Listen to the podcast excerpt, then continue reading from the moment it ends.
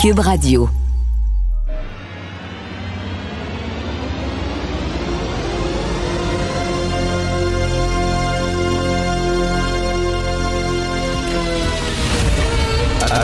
Attention, cette émission est laissée à la discrétion de l'auditeur.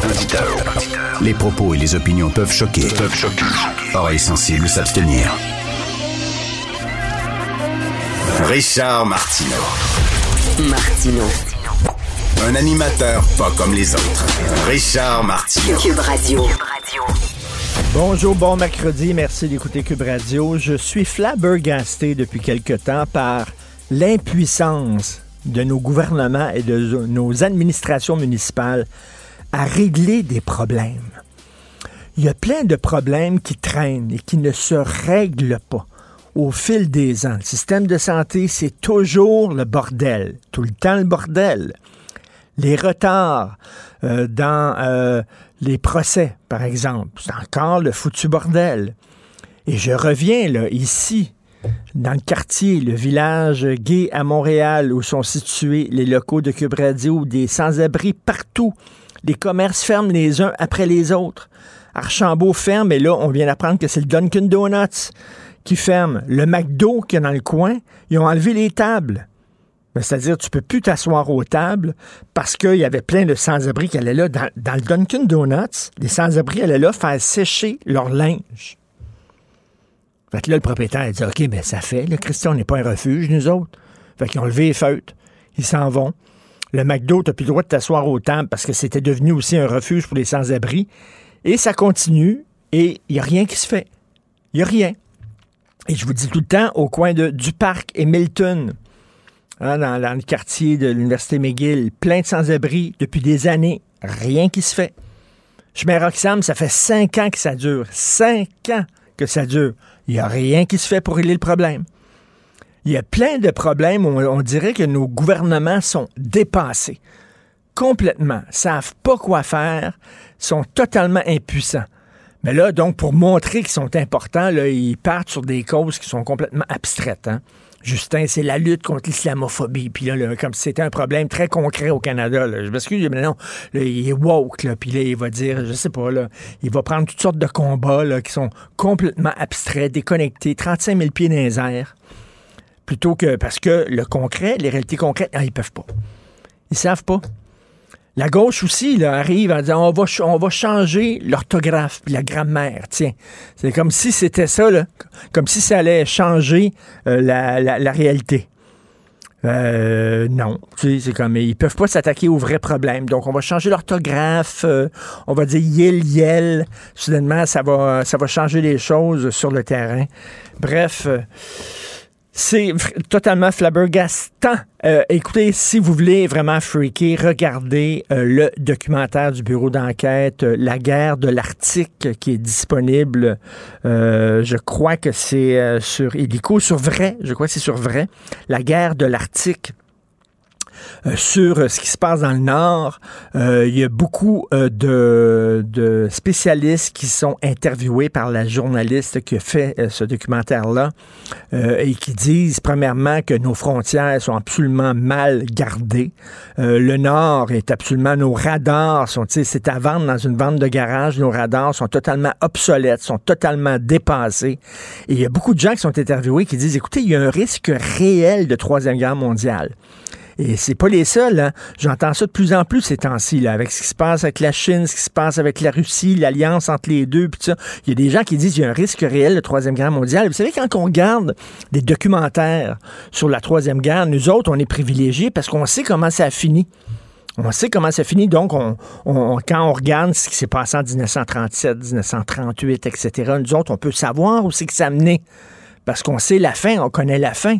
Fait mais quand tu vis l'histoire, les gens qui étaient en 1935, 1936 et qui vivaient l'histoire ne savaient pas qu'une guerre se préparait.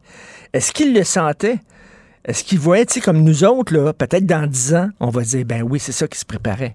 Alors, regarde, là, il y avait tel pion qui a été avancé, puis ont mis le fou là, puis ils ont avancé leur cavalier, puis tout ça, puis leur tour. Puis là, on peut voir, on va revoir euh, complètement le jeu d'échecs qui est en train de se jouer. Mais là, on est dedans. Est-ce que c'est ça qui est en train de se passer? Est-ce qu'on est en train de s'en aller peu à peu vers un conflit mondial. La question, elle est très inquiétante, mais elle se pose. C'est pas de la science-fiction, là. Elle se pose. Il y a vraiment une menace, qui est la menace chinoise, qui est la menace russe. Bref, regardez ça. C'est assez fréquent, la guerre de l'Arctique. Martineau, il n'y a pas le temps pour la controverse. Il a jamais coulé l'eau sous les ponts. C'est lui qui la verse. Vous écoutez Martino. Cube, Cube Radio. Cette affaire qui est complètement tirée d'un film d'espionnage, pourquoi c'est vraiment intéressant? On peut pas dire l'inverse. Donc, la drogue, c'est non. Un journaliste d'enquête, pas comme les autres. Félix Séguin. Félix, est-ce que tu aimerais ça qu'un qu'un gars qui a été arrêté à trois reprises pour proxénétisme enseigne à tes filles? T'aimerais ça? Non, pas du tout. Non, non, non, c'est bien ce qui se passe. Pourtant, c'est l'échec. Écoute, on est très critique du, euh, du système de justice, euh, parfois à tort, parfois à raison, Euh, mais cette fois-ci, c'est vraiment un échec lamentable. Tous les voyants rouges allumés sur le tableau de bord euh, le sont et, euh, et la justice fonce dans le mur, euh, même en, voyant ces voyants allumés.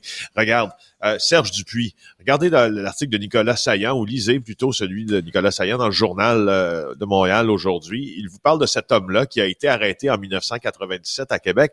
Ça avait beaucoup, fait beaucoup de bruit cette affaire-là parce qu'il enseignait à l'école Vanier. Euh, sauf que quand il a été euh, arrêté, il a été arrêté euh, pour proxénétisme. Tu comprends? Je vais d'abord te faire un peu le, le- le portrait du gars. Là.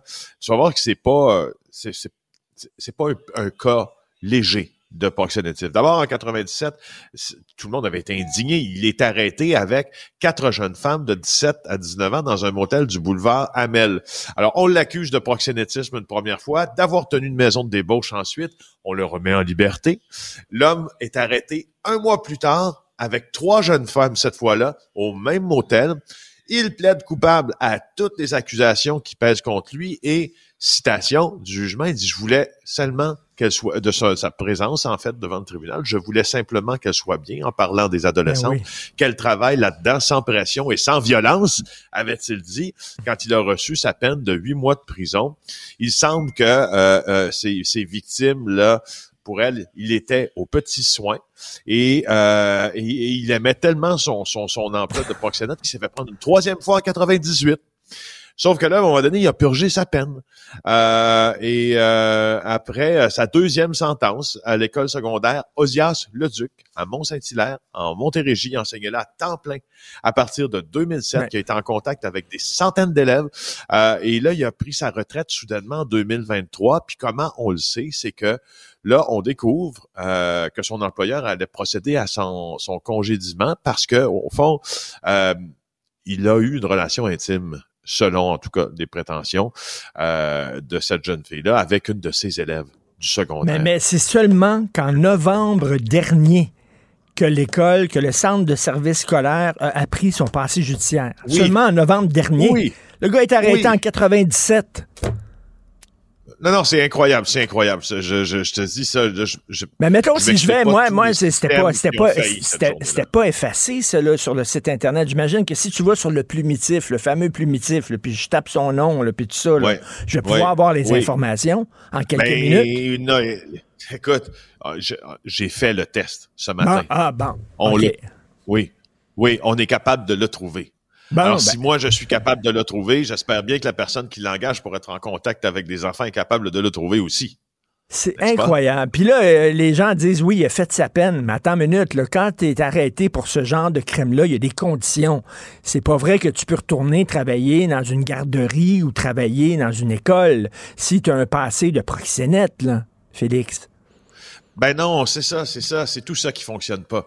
Euh, alors, tu- normalement, tu, tu, tu- tu ne peux pas. Puis dans ce cas-là, ben, je pense qu'il n'y a pas de justification, il n'y a pas de bonne justification, en fait, euh, des autorités, ni de, de la commission du centre de services euh, scolaires, euh, pour avoir manqué là, à ses obligations de protéger les enfants dans ça. Parce que au fond, euh, je veux dire, en sous-texte, là, c'est c'est ça dont on parle dans l'article euh, de Nicolas Saillant aujourd'hui. Ben c'est oui.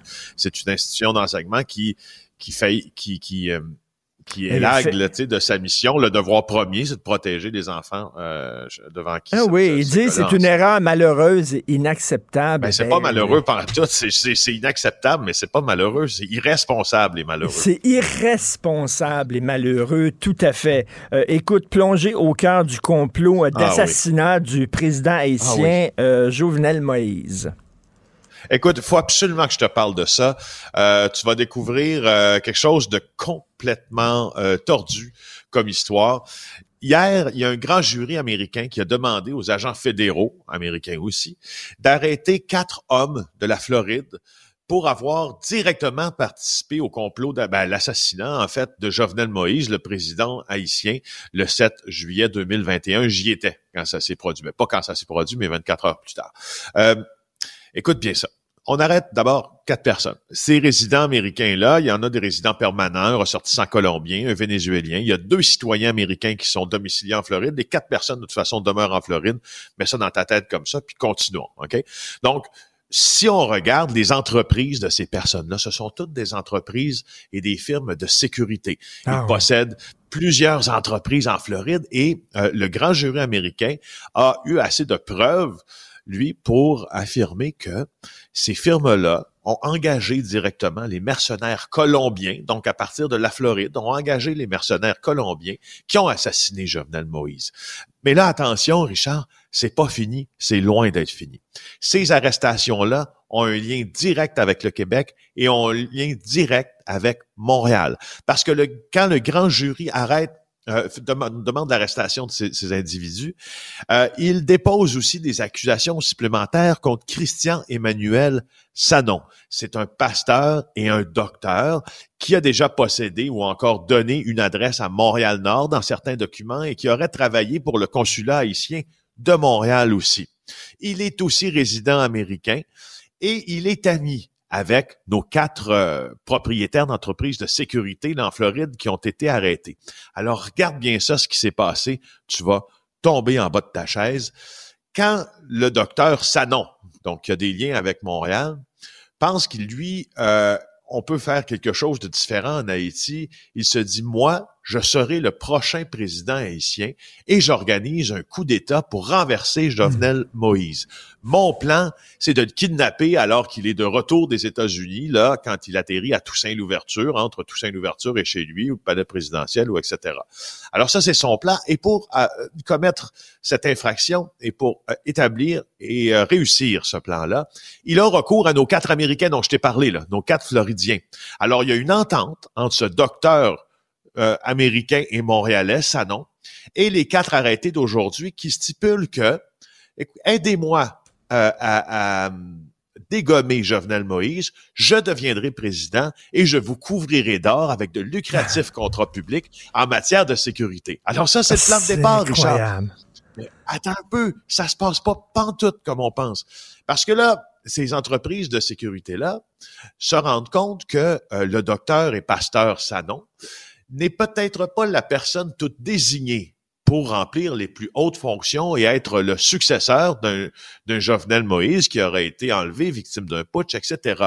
Alors, ces entreprises de sécurité vont finalement se ranger derrière un autre personnage important d'Haïti. Et là, on décide que le complot ne sera pas un complot d'enlèvement, mais d'assassinat. Alors, ces gens-là se rencontrent en Haïti, à C'est vraiment hallucinant, le jour d'après, on assassine Moïse. Écoute, ça, ça, montre à quel point la démocratie se porte très mal dans ce pays, malheureusement. Merci beaucoup, Félix Séguin. On se reparle demain. Merci. Si c'est vrai qu'on aime autant qu'on déteste, Martineau... C'est sûrement l'animateur le plus aimé au Québec. Vous écoutez Martineau. Cube Radio. Cube Radio. Cube Radio. Cube Radio. En direct à LCN. C'est l'heure d'aller rejoindre Richard Martineau. Salut Richard. Salut Jean-François. J'ai une bonne nouvelle. Hein. Il me semble qu'on est dû pour des bonnes nouvelles ces temps-ci. Ouais, ouais, ouais. Vas-y, vas-y. Une excellente nouvelle. Alors, mesdames et messieurs, les ballons qui ont survolé le Canada et les États-Unis ne sont pas d'origine extraterrestre. Ça a été officiellement dit par la Maison-Blanche. Et je suis content parce que quand j'ai vu cette technologie-là, là, super sophistiquée, là. Je me suis dit, ça ne peut Ça être peut juste venir des extraterrestres. ça ne peut être une civilisation extrêmement avancée, à des années-lumière de chez nous. Moi, mon guess, c'était Jupiter ou Saturne. C'était dans ce coin-là, mon guess à moi, là. Et, euh, parce que, écoute, c'était sophistiqué, là, pas à peu près. Et finalement, non. Non, ça vient d'ici, ça vient de... Ouf! On eu peur. C'est sûr. hey, Richard, je sais pas si tu as été aussi ahuri qu'on l'a été en, regardant cette histoire de, de notre collègue Nicolas Saillant dans le journal ce matin. Le gars a été reconnu trois fois coupable pour du proxénétisme et il retrouve à se replacer dans le milieu de l'enseignement.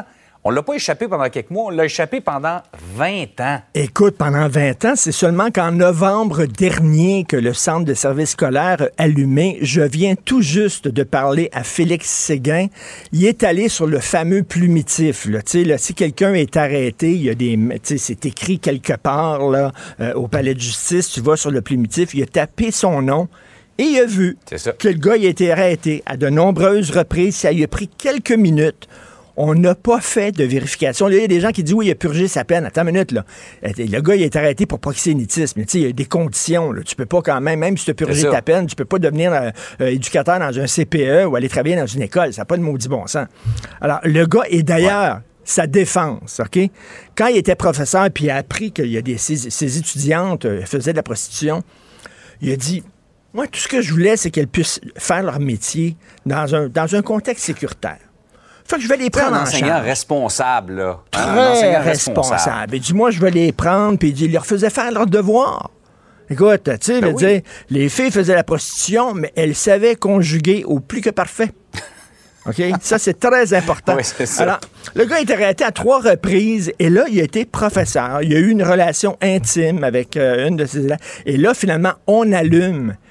Comment ça se fait qu'ils n'ont pas fait de vérification? Et là, on dit une Parce erreur. a fait d'autres choses. Il y a eu des propos un peu euh, Ben qui, ont été, qui ont été critiqués. Là, on s'est rendu compte en fouillant son passé, oups, c'est le même gars qui a été euh, arrêté trois fois. Ben, ils font pas de vérification quand ils l'ont embauché. Il a été embauché en Et 2003. pourquoi il y avait encore un brevet d'enseignant? C'est ça que beaucoup de gens se demandent également. Un loup dans la bergerie, tu l'envoies dans une école secondaire avec, avec des jeunes filles. Ben- il, y a, il y a- il y a eu des infractions relativement à des jeunes filles. Souviens-toi, le, le gars, le, le conducteur là, de, de camion lourd là, qui avait la SAQ avait retiré Oui. son permis en disant ça n'avait pas de bon sens. Sur la puis ça, là, 440, là. C'est ça. Puis finalement, il a, il a pu réussir à avoir un permis puis à conduire Ouais. son camion. Tu te demandes, coudon, y a-tu des vérifications qui se font, maudit? Ça n'a aucun bon sens. On dit c'est une erreur malheureuse. Non, non, c'est de l'irresponsabilité totalement. Euh, Comprends. c'est incroyable. Et d'ailleurs, euh, parlant d'un autre euh, professeur, tu sais, le professeur qui avait mis une de ses étudiantes enceinte. Ouais. Et euh, c'est un de nos collègues, je pense, qui avait sorti cette histoire-là, d'ailleurs. Alors, finalement, il a été suspendu par l'école. Sais-tu quoi? Ça a pris la job d'un journaliste. Et tu sais, c'est drôle, hein, ces Ouais. institutions-là, quand soudainement ça devient public, quand, ah, là, là, là, ils agissent. Là, soudainement, ils agissent. Ouais. Mais si on le sait pas, ils font rien. Hockey Canada, là, euh, il savait qu'il y avait euh, des joueurs de hockey qui avaient été protégés, puis qu'il y avait des allégations de viol.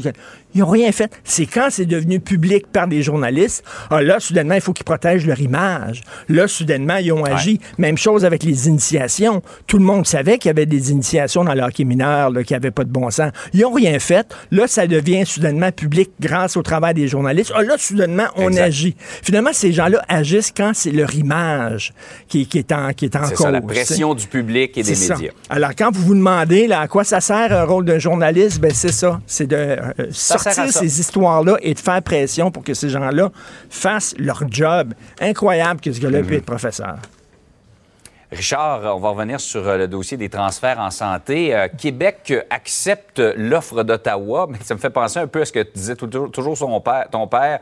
C'est pas pire, euh, c'est pas mauvais. euh, C'est, mieux qu'un coup de pied derrière, comme on dit. Là, finalement, on- on n'est pas content, absolument pas. On dit que c'est pas suffisant. Mais bon, qu'est-ce que tu veux que je te dise? Le Québec propose, le fédéral dispose. C'est qui le boss? C'est Mhm. Ouais. qui le boss? C'est Justin, là. On a beau japper, Mhm. puis être fâché, puis taper du pied, puis comme ça, être de même, puis rouspéter comme Mhm. M. Legault fait avec sa petite face. Comme ça, là. Finalement, c'est le fédéral qui décide, ben, c'est ça que vous allez avoir, puis c'est tout. Et M. Legault, ben, il a pris son pécule, puis il a pris son trou. Et toute la stratégie de François Legault sur ses relations avec Ottawa, c'est nous autres, à la CAQ, on va réussir là où les autres gouvernements précédents ont échoué. Mhm. On va aller chercher davantage d'argent, on va aller chercher davantage de pouvoir à Ottawa. Non, non, il se fait claquer la porte en pleine face, puis il prend son trou. Alors, à un moment donné, le fédéralisme, euh, tu sais, le fédéralisme nationaliste de François Legault, Ouais. est-ce que c'est dans un cul-de-sac? Euh, J'ai très hâte de voir ce qui va se passer lorsque la loi 21, lorsque la loi 96 va être remise en question par la Cour suprême. Qu'est-ce Ouais. que va faire notre premier ministre? Mais tu sais, qu'est-ce que tu veux? C'est qui le boss? C'est-tu nous autres, le boss? C'est pas nous autres. C'est Papa Justin qui va nous dire quoi faire. Exact. Parce que ça accroche dans plusieurs dossiers, outre la santé, tes nommés, là, entre le fédéral et le provincial. Fais-moi en terminant, ton imitation, ton imitation de François Legault fâché. C'est très bon. hey, passe une belle Salut, journée. Bonne journée. Salut. Salut, Adam. Si l'actualité était un vase brisé, ce serait lui qui recollerait les morceaux. Martino. Le choix des connaisseurs.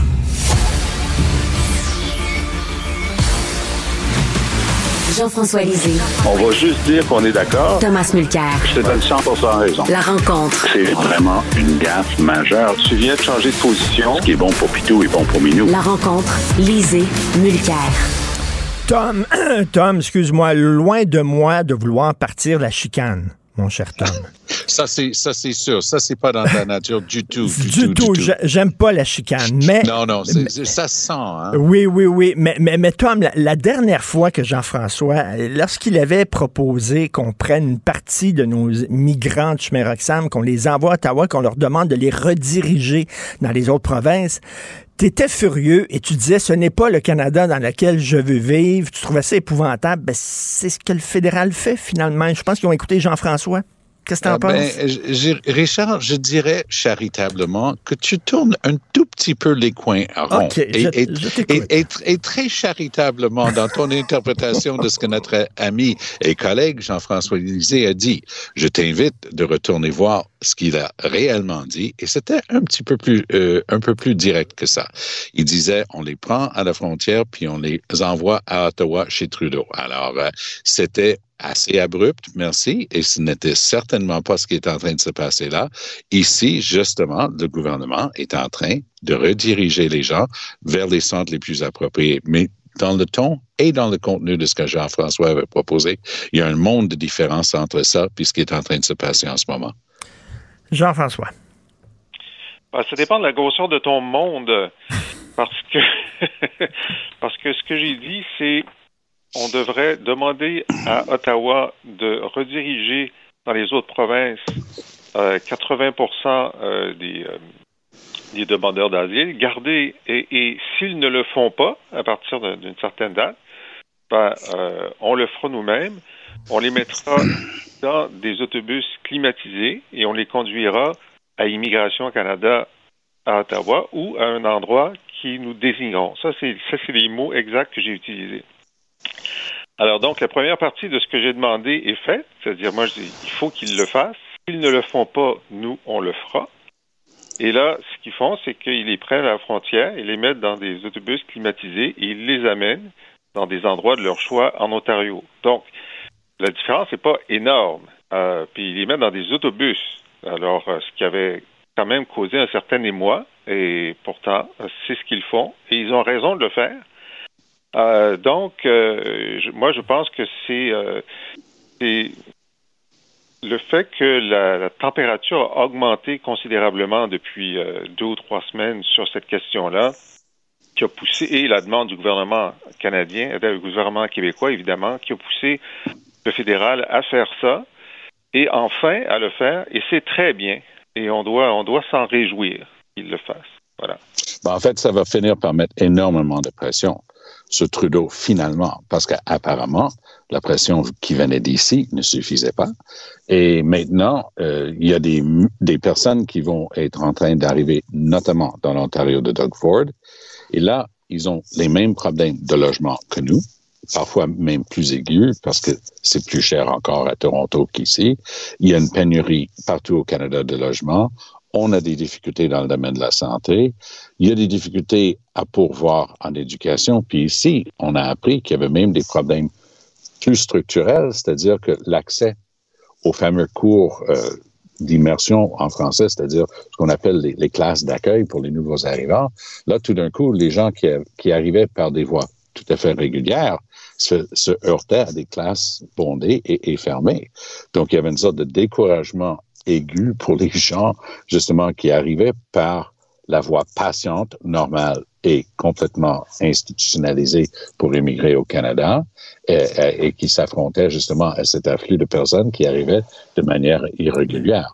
Puis il y il y a parfois des exemples concrets qui disent un instant, le mot est en train de se répandre dans différentes communautés. Puis l'exemple concret, euh, c'était la, communauté grecque, euh, pardon, turque, euh, et, euh, les Turcs qui arrivaient à quel, quelques personnes par année.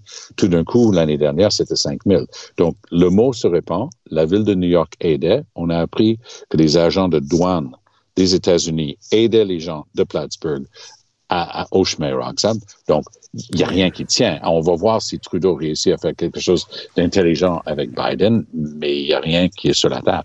Euh, écoute, Jean-François, tu as certainement vu la première page du National Post, un gros texte de Tasha Keredin. It's time for PM to take Roxham Road seriously. Première page d'un journal national. Est-ce qu'on peut dire qu'à partir d'aujourd'hui, ce n'est plus un problème québécois, c'est un problème fédéral maintenant. C'est un problème national, le chemin Rockland.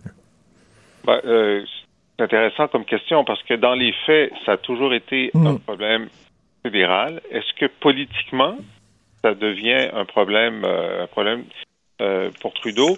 Écoute, euh, le, le, fait qu'ils aient pris la décision de, d'amener les demandeurs d'asile en Ontario, c'est déjà la, la preuve qu'il y a quelqu'un à Ottawa qui a, qui a décidé que la pression était trop forte que la pression était trop forte euh, et, donc a pris cette décision-là. À quel moment ils l'ont pris? Bon, il a fallu que ça, ça, ça, ça s'organise. Donc c'est pas en fin de semaine qu'ils ont décidé, c'est il, il y, a, un certain temps avant.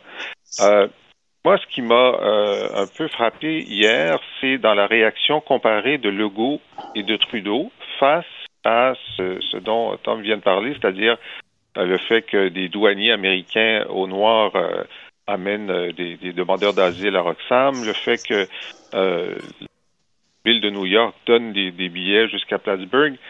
Alors, on a su que M. Legault est intervenu auprès du maire de, euh, de New York pour lui dire que c'était pas acceptable est intervenu auprès de l'ambassadeur euh, américain au Canada qu'il a rencontré pour lui dire que c'était pas acceptable. Et donc, il a fait ce qu'il devait faire hein, mmh. pour leur dire mmh. Trudeau, lui, a, été euh, interrogé euh, hier à Ottawa et il a dit euh, oui, nous sommes au courant de ces de renseignements au sujet des douaniers et on est en train de faire des vérifications.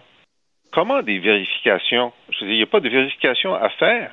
Est-ce que oui ou non, tu es capable de dire aux Américains que c'est une pratique qui n'est pas acceptable et leur demander d'arrêter? Je veux dire, il y a un moment où il faut arrêter d'être une carpette, là. et, et Legault a plus de colonnes vertébrales que Trudeau dans un, dans un cas comme celui-là. On, on, voit que euh, Mélanie Joly arrête pas de, de, de, faire venir à son bureau l'ambassadeur russe pour lui dire qu'elle n'est pas d'accord avec ce qu'il qu a dit sur ceci et cela. Très bien. Alors, est-ce qu'ils peuvent envoyer quand même euh, une note euh, à l'ambassadeur américain pour dire, puis au maire de New York pour dire, écoutez, on vous demande d'arrêter de faire ce que vous faites. C'est vrai, Tom, euh, Legault est plus proactif là-dessus que, le, que, euh, que Trudeau?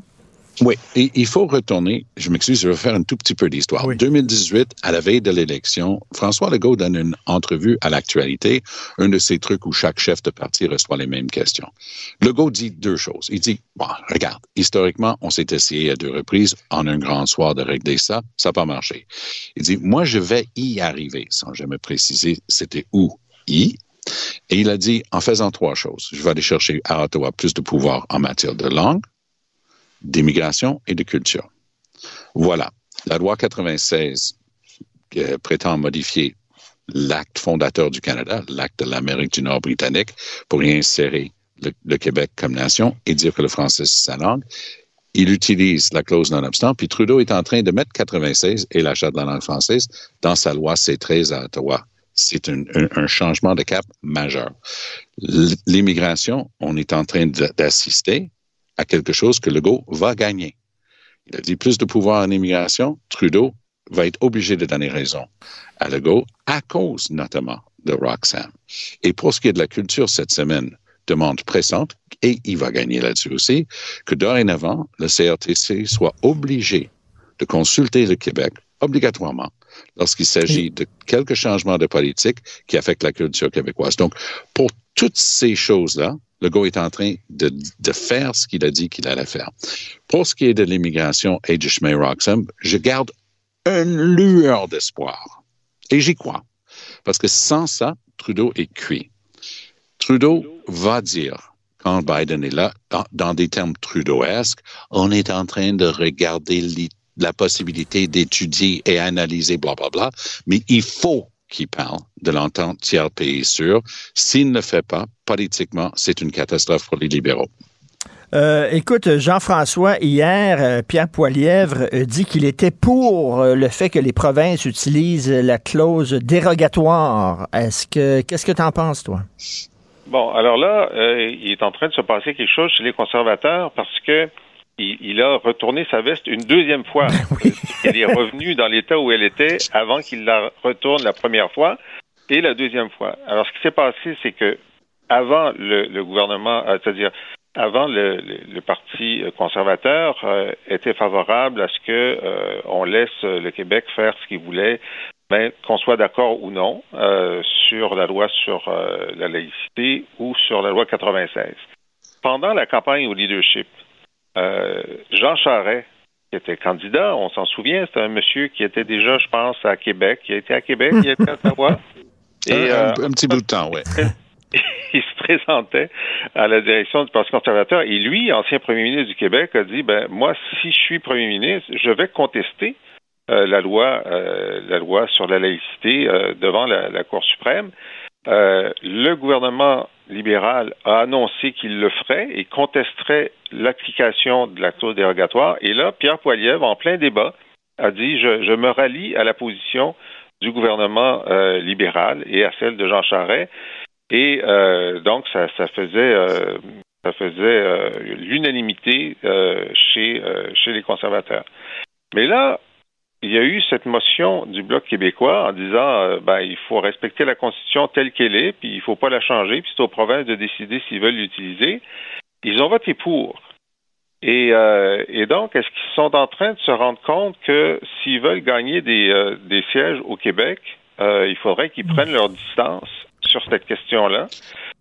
c'est une bonne, bonne question. Peut-être que c'est un réajustement à des fins politiques. Mmh. Ou est-ce qu'ils se rendent compte que euh, le gouverne un gouvernement Poliev pourrait décider de vouloir utiliser la clause dérogatoire euh, pour euh, obliger les, les, les, juges à faire ce qu'ils veulent en matière criminelle, par exemple. Sur, Moi, sur je. Ouais, c'est une hypothèse, mais je pense qu'on réfléchit trop loin quand on dit ça. Je pense que le, la préoccupation des conservateurs est plus immédiate et c'est du clientélisme pur. Il a euh, mouillé son, son index, il le tient en l'air, il est en train de, de, de, regarder dans quel sens va le vent. Et Poiliev, non seulement il a changé son fusil d'épaule, mais c'était assez gênant pour son lieutenant, et je le mets entre guillemets dans les airs, le mot euh, lieutenant, euh, Pierre Paulus. pourquoi? Ben, parce que M. Paulus a dit, ben, j'appuie Poiliev parce que lui, il est pour la loi 21, la loi sur la laïcité. Mmh. Et voilà qu'en plein milieu de la campagne, comme Jean-François vient de le, bien le décrire, il change complètement son, sa toune. Il dit, non, non, je vais le contester, je suis contre ça. Puis, pauvre Paulus avait l'air d'un épais d'avoir dit ça, mais il est resté là. Puis, il est encore son lieutenant aujourd'hui. Et finalement, c'est Poiliev qui est encore en train de changer. Mais pour moi, c'est du pur clientélisme. Il, il prend la température de l'OIC, et, il écoute le commentariat, puis il dit, je m'en vais par là-bas. Il n'y a pas de fond, il n'y a pas de substance, et il n'y a certainement pas de conviction là-dedans. Hein? Un politicien qui euh, Non, non, fait des sais, choses pour avoir des votes. Non, c'est non, c'est choquant. Écoute, c'est tellement drôle ce que tu viens de dire, Richard, si je peux me permettre, Jean-François, deux secondes, parce qu'au cours des deux dernières semaines, à deux reprises, euh, les libéraux fédéraux ont fait mine justement d'être choqués parce que les conservateurs font de la politique. Il y a, il y a, il y a 15 jours, Trudeau dit ah, c'est effrayant. Poiliev veut rallier des gens qui sont fâchés avec le gouvernement à voter pour lui. C'est épouvantable. Il essaie d'avoir des votes. Ben oui, c'est un politicien comme toi, mon coco.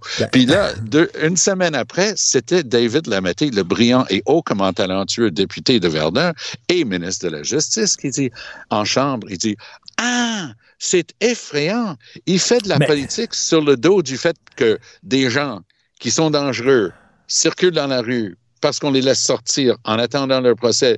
Puis les meurtres à Toronto, il y a un bon nombre qui ont été commis par des gens en liberté. Il faut reconsidérer Ben ça. oui. La Mété dit, c'est bien épouvantable de dire qu'il faut avoir ce débat-là. Depuis quand, quand on a des débats en politique, il veut rallier des gens à- pour voter pour lui. En tout cas, Eh moi, ben là, oui, ça mais- me fait tellement rire. Jean-François, j'espère quand tu faisais de la politique, tu n'as jamais pris des positions seulement pour avoir des votes, Jean-François. Ben, si j'avais fait ça, peut-être que j'aurais été élu, mais j'ai pas fait ça, ça fait que j'ai pas été élu. Bon, c'est bon, Jean-François, bon. qu'est-ce que tu penses de ça? Euh, un, un professeur qui a été arrêté à trois reprises pour proxénétisme euh, a pu continuer à enseigner. C'est seulement qu'en novembre dernier qu'on s'est rendu compte que le gars il avait un passé de proxénétisme. Mais Jean-François, tantôt, Félix Séguin me dit, sur le, plu- je suis allé sur le plumitif, j'ai fait des vérifications, j'ai rentré le nom du gars et j'avais toutes ces arrestations, euh, ces, condamnations, tout ça. Ça m'a pris quelques minutes. Comment ça se fait que euh, le centre euh, de service scolaire n'a pas fait ça, Jean-François? Écoute, c'est, je veux dire, moi, je pensais que c'était dans la loi de l'éducation ou dans les protocoles qu'il y, avait une vérification au moment de l'embauche pour le personnel qui travaille avec avec des élèves.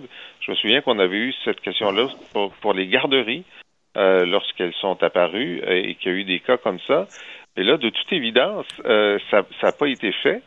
Et, euh, et donc, euh, cette personne-là a été retirée de, de son contact avec les enfants à un an de sa retraite. Je veux dire, ça a duré, Oui, oui. euh, ça a duré Ah, très, 20 très ans. longtemps. Mais il était en train de récidiver, oui, justement, euh, euh, euh, dans son comportement avec des étudiants.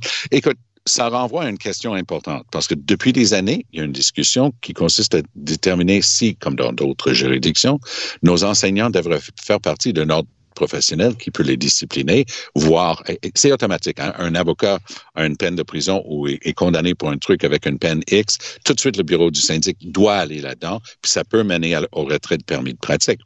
Mais au Québec, on a tellement de personnes non qualifiées, qui n'ont pas leur brevet, qui n'ont pas Mmh, les études mmh. nécessaires, qui n'ont pas les certificats, qui enseignent, qu'on peut pas avoir ça. Donc, il y a un trou. Et qui est supposé de remplir ce trou? C'est le gouvernement qui assume la responsabilité. C'est eux qui disent, ben là, toi, tu es habilité à aller travailler dans une école. Mais on apprend que c'est rendu au niveau tellement basique chez les fonctionnaires euh, de premier étage euh, dans, dans les commissions scolaires qui existaient dans le temps ou les euh, centres de services scolaires, c'est que le travail ne se fait pas. Et, et cette, cette histoire, tu sais, tous les trois ont fait, la, fait dans le Ah, ça se peut-tu, c'est effrayant? Mais oui, mais oui. Ça fait partie de notre job. Mais littéralement, j'ai lu ça ce matin, puis je tremblais. Je me disais, les parents qui ont. Qui, ont qui- ce gars-là a fait quoi d'autre pendant les 20 ans qu'il était là? Il a Ben fait oui. quoi d'autre? Écoute, il, a, il a été pimp. Et d'ailleurs, tu as soulevé un point important, Tom, euh, dans tes courriels que tu m'as envoyés. Jean-François, je, je veux t'entendre là-dessus. Après ça, Tom, euh, la première fois que le gars a été arrêté pour proxénétisme, et là, le gars, il était pimp de quatre filles de 14 à 17 ans, OK? Il y a eu Oui. huit mois de prison. Oui. Voyons Oui, donc, huit mois. C'était très peu, puis ensuite il a été repris une deuxième fois, euh, et là il y a eu une peine qui était plus longue. Mais euh, lui, c'était un vrai enseignant. Là, c'était pas quelqu'un qui était euh, qui avait pas les qui avait pas démontré la capacité d'enseigner. Et d'ailleurs, moi, le détail que j'ai trouvé euh, le plus divertissant, c'est que euh, il dit qu'il était, il avait une bonne capacité de Ben oui. recruter ces jeunes filles-là pour devenir des prostituées, parce que entre autres, ils faisaient leur devoir. Ben oui, ils donc. faisaient leur devoir. Ben oui. C'est- pas beau, ça? C'est- quelque chose. C'est hallucinant. Cette histoire-là, honnêtement, je, on a assez d'expérience tous les trois. Moi, je me permets de dire qu'une fois que c'est traduit et que ça se rend dans les journaux au Canada anglais, euh, le, le surlendemain, d'ici ce week-end, ça va être au BBC, cette histoire-là. c'est une histoire dont on peut pas être fier. Et, et c'est une histoire d'horreur du fonctionnarisme aigu dont on souffre ici au Québec. Parfois, ça veut juste dire que tu n'as pas tel permis à temps. Mais, mais ici, il s'agit d'un danger réel à répétition. C'est la deuxième fois. Il y a un prof qui avait mis enceinte deux de ses anciennes étudiantes et qui continuait à enseigner aussi. Finalement, là, on a allumé, puis on l'a suspendu. Mais c'est oui, incroyable. Mais grâce au travail de Marois Rizki dans ce, ce cas-là. Puis quand on a posé la question à Drainville en chambre, qu'est-ce qu'il a dit? Ben, ça prend des gens qui ont quand même un petit peu de tonus pour occuper Ben ces oui. fonctions-là. Non, non, c'est vraiment incroyable. Merci à vous deux. J'adore ton imitation de Willie Whitpecker, euh, Tom. Euh, Merci à vous deux. Salut. Salut, bye. Si vous voulez lire les commentaires de Jean-François Lisée sur l'actualité et entre autres écouter son balado où il revient euh, sur les grandes dates de l'histoire du Québec, allez sur la boîte Joignez-vous à la discussion. Appelez ou textez le 187 Cube Radio 1877 827 2346. Il se passe beaucoup de choses dans le monde des plateformes numériques. Écoutez, là, euh, Netflix qui perd des abonnés et là qui dit, ben là, on va revenir, là, l'affaire de partager des comptes, là, puis de partager des mots de passe, c'est terminé, là. Dans quelques jours, ça va être fini. Les gens sont en furie. Disney Plus, ça ne va pas du tout. Euh, 7000 mises à pied à Disney Plus. La CBC qui dit que dans 10 ans, euh, la télévision va être totalement abandonnée. Ils vont s'en aller 100% sur Internet. Ça bouge. On va en parler avec un spécialiste de ce milieu-là. Patrick White, mon ami, professeur de journalisme à l'École des médias de l'UCAM et directeur du programme, puis je trouve, je vais vous le dire, on ne pouvait trouver meilleur directeur du programme de journalisme que Patrick White à l'UCAM. Salut Patrick. Salut. Alors, hey, ça bouge, hein? Hey, premièrement, là, ça se peut-tu que trop de plateformes? Euh, Moi, je suis abonné à ta minute, le Netflix, Crave, Illico, euh, je suis abonné à Apple TV, où c'est à un moment donné, il y a des gens, il y a des gens qui me parlent de séries, je n'ai jamais entendu parler de ces séries-là. Il y en a beaucoup. Ben, il y a des limites aux abonnements que les gens peuvent payer dans un contexte où l'inflation est galopante, qu'on a des choix difficiles à faire, et euh, il y a une récession qui se pointe à l'horizon cette année. Malgré tout ça, tu as le quart des Québécois abonnés à au moins trois plateformes payantes de visionnement en ligne et c'est surtout des plateformes qui sont pas canadiennes. Donc ça, c'est un problème aussi pour l'avenir du français, les contenus francophones euh, au Québec. C'est surtout Netflix qui est très populaire. Disney+, Amazon Prime Video, et à la fin de la liste, c'est tout.tv et euh, Club Illico. Donc, effectivement, il y a, il y a trop de plateformes. Euh, il y a encore les deux tiers des Québécois qui sont abonnés à la télévision câblée. Donc, c'est pas tout le monde qui a coupé euh, la ligne téléphonique à la maison, et il y a encore beaucoup de gens euh, à- qui sont assis deux heures par jour devant un téléviseur. Donc, moi, je dis, Radio-Canada, CBC, d'annoncer la fin de la radio et de la télé traditionnelle, c'est très maladroit parce qu'on va oublier euh, beaucoup de personnes plus âgées et les jeunes aussi. Il y a un gros réseau. euh, si tu regardes euh, le dossier du journal 24 heures, il y a beaucoup de jeunes maintenant qui quittent les réseaux sociaux. Alors ces gens-là seront pas au rendez-vous pour euh, accéder au contenu de Radio-Canada, CBC par exemple. Ben, OK, écoute, on va commencer par la CBC Radio-Canada parce que c'est toute une nouvelle. Donc, je reviens là-dessus. là. c'est la présidente de Radio-Canada, Catherine Tarte, qui a dit ça. À partir dans 10 ans, là, on s'en va, on va migrer vers l'Internet. J'ai euh, filles euh, qui vivent euh, en appartement, le 26 et 23 ans. Euh, elles n'ont pas le câble. les, les jeunes, ils n'ont pas le câble. Ils regardent pas la télévision traditionnelle. Ils sont sur Internet puis ils regardent les plateformes. Donc, est-ce que c'est pas une décision qui va de soi? Selon toi? Euh, ça va de soi dans la mesure où tout le monde serait connecté à ces plateformes-là. On a le quart des Canadiens qui sont pas sur Facebook, 80 des Canadiens qui sont pas sur Twitter, Snapchat et d'autres plateformes comme Instagram ou encore TikTok, c'est pas du tout généralisé. Donc il y a un enjeu, il y a beaucoup de personnes âgées qui ne savent pas comment utiliser leur tablette autrement que pour des, jeux par exemple ou encore écouter Netflix, c'est pareil pour l'usage du téléphone cellulaire intelligent qui est très rébarbatif pour beaucoup de personnes euh, âgées. Il y a beaucoup de gens aussi maintenant qui s'achètent des téléphones non intelligents. Donc déjà pour les jeunes qui sont en train de décrocher de Facebook, par exemple, ils pourraient plus écouter le téléjournal de, de Patrice Roy ou de Céline Galipo. Donc il y a un enjeu où, selon moi, on doit garder la hmm. radio FM, puis on doit garder aussi le signal analogique ou, euh, ou euh, numérique de base pour les gens qui vont conserver d'anciennes technologies sérieusement. Là. Euh, écoute, il y a quelques années, là, quand HBO a commencé, puis il y avait des séries comme, euh, comme euh, Les Sopranos, après ça, il y a eu Six Feet Under, il y a eu, il y a eu voyons, Sex and the City, etc. ces séries-là, c'était rassemblant. Tu pouvais parler à n'importe qui au Québec entre, aussi, parce qu'on regarde beaucoup de télé américaine, faut le dire. Tu parlais des Sopranos, puis les gens la regardaient. Puis Six Feet Under, c'était connu. Maintenant, c'est tellement morcelé, c'est tellement parcellisé. Je reviens là-dessus, là, au travail des, gens, ils me parlent d'une série. J'ai jamais entendu parler de ça. Il y a trop de contenu. Ça coûte cher produire tous ces contenus-là. À un moment donné, je me dis, là, l'époque dorée, le golden age de, des plateformes, je pense que c'est derrière nous, là, parce qu'à un moment donné, ça va se fissurer. Là, on le voit, le Disney+, ça va pas. Netflix, ça va pas. À un moment donné, il va y avoir euh, de l'écrémage puis il y, a des plateformes qui vont tomber.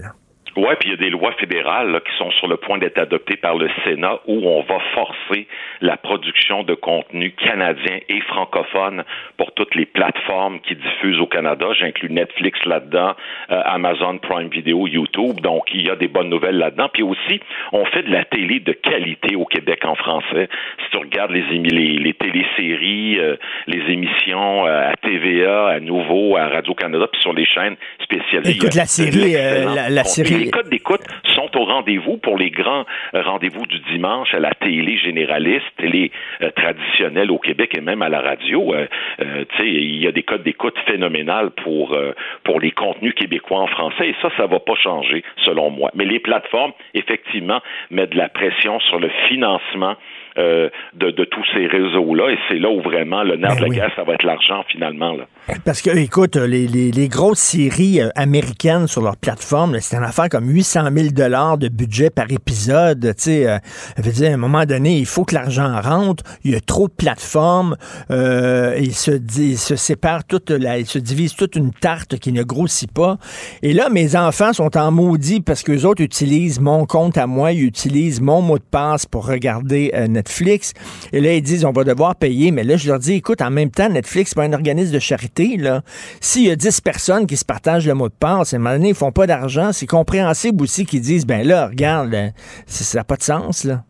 Oui, ben ça leur fait pas publicité parce qu'il y a beaucoup de gens qui se désabonnent de Netflix en ce moment, mais en même temps, euh, conserver un abonnement pour une famille, euh, dans des cas comme le tien, dans d'autres également, ce serait normal que la famille puisse avoir accès au compte. Là, on va très très loin, mais oui, absolument, tu peux pas partager ton, ton compte Netflix ou n'importe quel autre compte avec 25 autres personnes.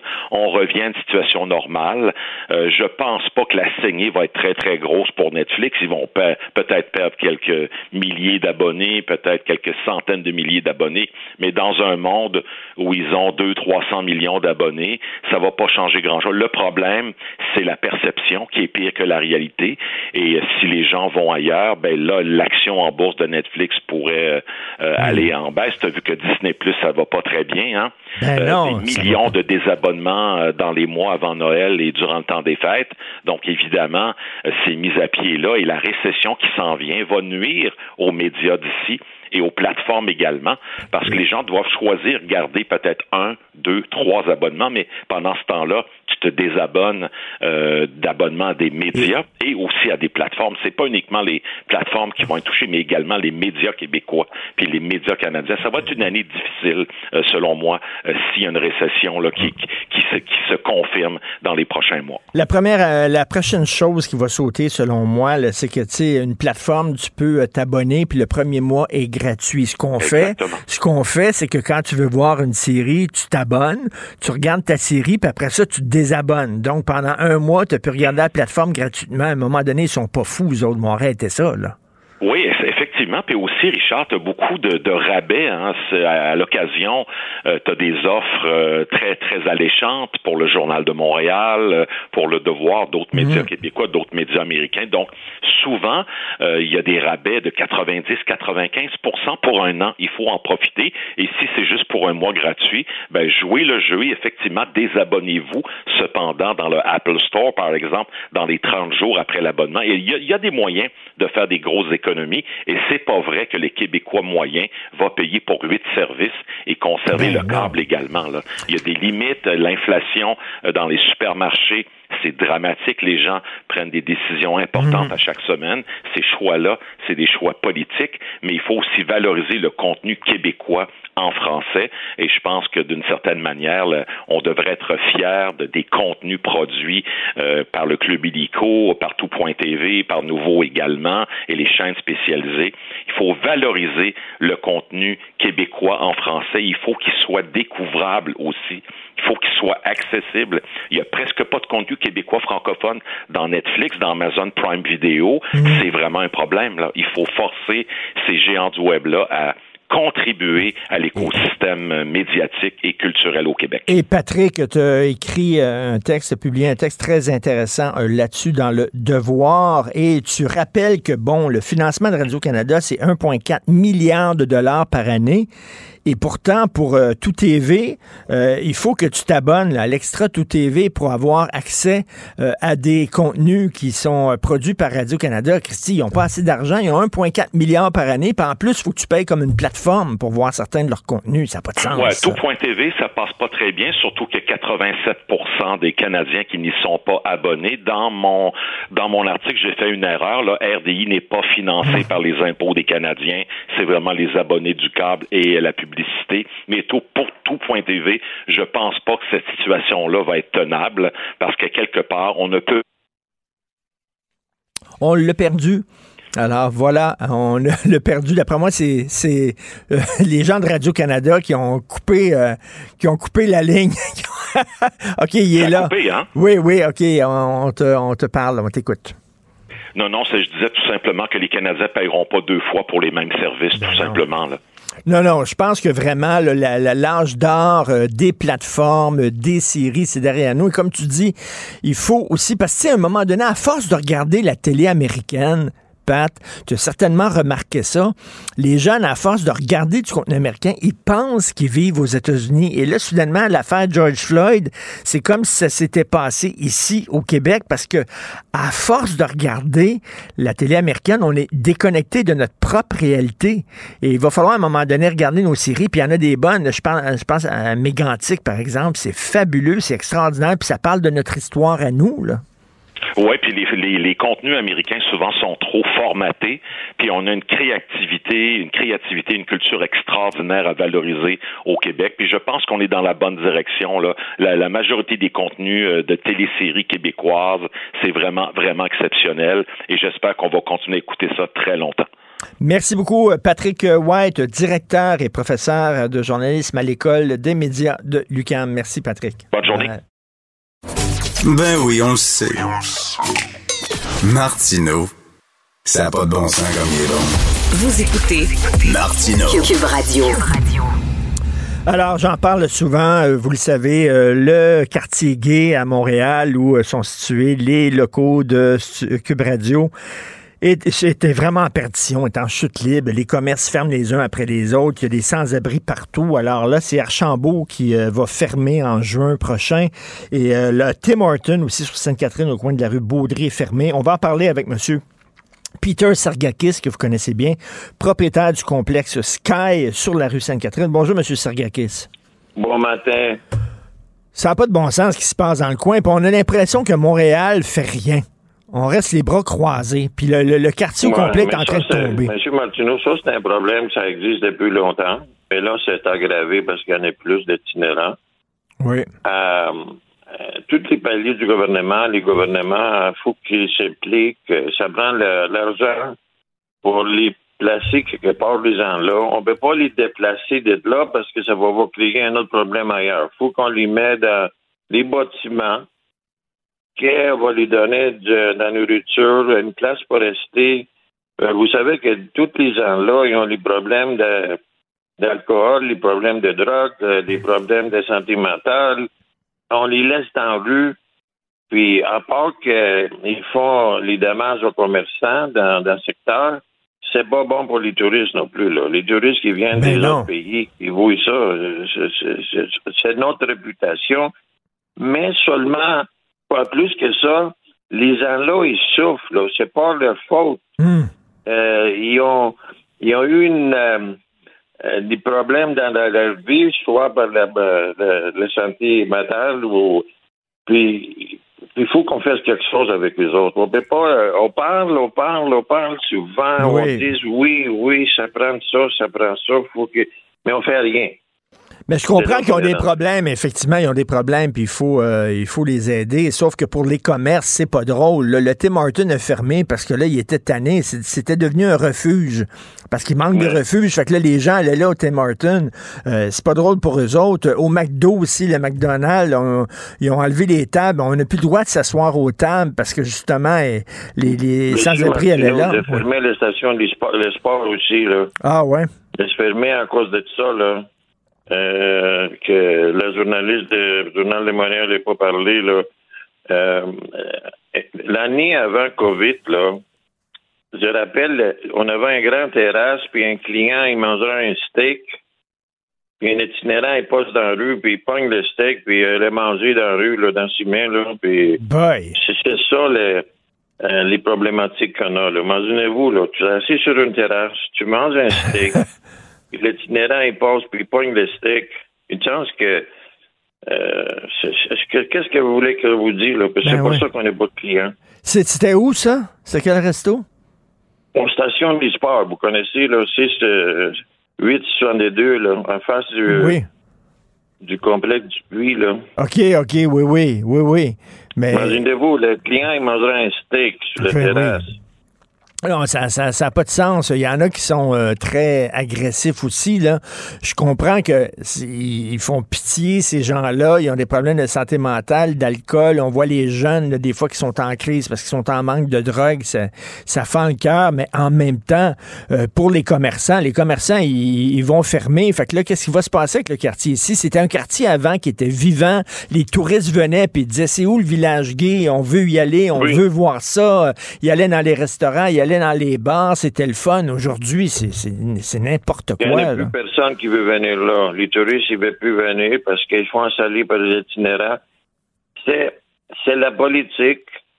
faut qu'ils qu'ils mettent de l'argent parce que quand même, on peut pas on peut pas les, les agrosser dans les rivières, les gens-là. Là, hein. Vous savez là, que euh, on, on envoie l'argent dans les autres pays parce qu'ils Ouais. ont besoin d'argent. Puis pour, pour notre monde, on n'a pas de budget pour prendre soin oui. des autres. là. Ça prend ça prend quelque chose profond pour la- régler les problèmes là. On peut pas on peut pas euh, les- on peut pas régler ça avec les choses superficielles. C'est réellement on est on a un gros gros problème. Puis le- les gens là ils meurent sur les trottoirs parce qu'ils ils dorment là. Puis quand il fait froid ou chaud, puis ils sont malades aussi. Là, malades euh, euh, mental, ils ont des maladies parce que ils souffrent tellement sur, sur la rue.